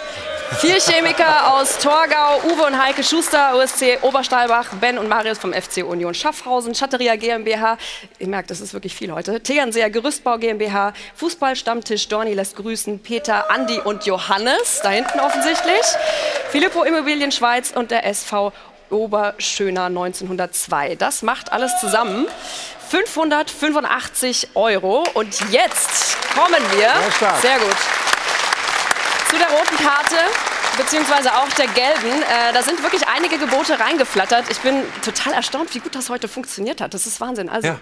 mittlerweile sind wir beim höchsten Bietenden angekommen. 2000, wie viel Euro? Peter, du hast denjenigen. Peter ist unser Auktionator, wenn man so Ja, will. okay. Für die gelbe Karte übrigens, Stefan, ist was eingekommen. Störting Service Group, Hans Mooswacher lässt grüßen, 250 Euro. Das ist das meiste schlecht. für die Für gelbe. Gelb ist das schon mal richtig okay. Und jetzt Klaus Dillenburger. Klaus Dillenburger, die Kälte- und Klimatechnik, muss man erwähnen, vollkommen klar, aus Köln, sagt 2500 Euro für die rote Karte. Damit basta und der erste FC Köln bleibt in der Liga. Hast du hervorragend gemacht, diese Auktion hier mit dem Handy, alles Ja. hochgetrieben. Es ist richtig schön viel Geld zusammengekommen. Klasse Aktion. Eine Sache haben wir noch, vielleicht für die Zuschauer, die gerne heute noch ein bisschen äh, Live-Sport bei uns auf Sport 1 miterleben wollen. Es findet ja gerade die Europameisterschaft des Darts in Dortmund statt. Heute Nachmittag geht es dann mit den Viertelfinals los, ab 14 Uhr bei uns auf Sport 1. Äh, unter anderem haben wir noch die Superstars Michael van Gerven und Peter Wright mit am Start. So, jetzt. Also, das ist das Programm für den Nachmittag. Das war der Vormittag, der Mittag mit dem Stahlwerk Doppelpass. Bedanke mich bei allen, die heute so engagiert mitdiskutiert haben. Hat viel Spaß gemacht, wie ich finde. Und am kommenden Wochenende sind wir wieder hier. Und dann steht natürlich der Klassiker im Zentrum dieser Sendung Dortmund gegen den FC Bayern München. Damit empfehlen wir uns, wünschen noch einen schönen Sonntag mit Sport 1 auf Sport 1 und bis kommendes Wochenende. Tschüss und auf Wiedersehen.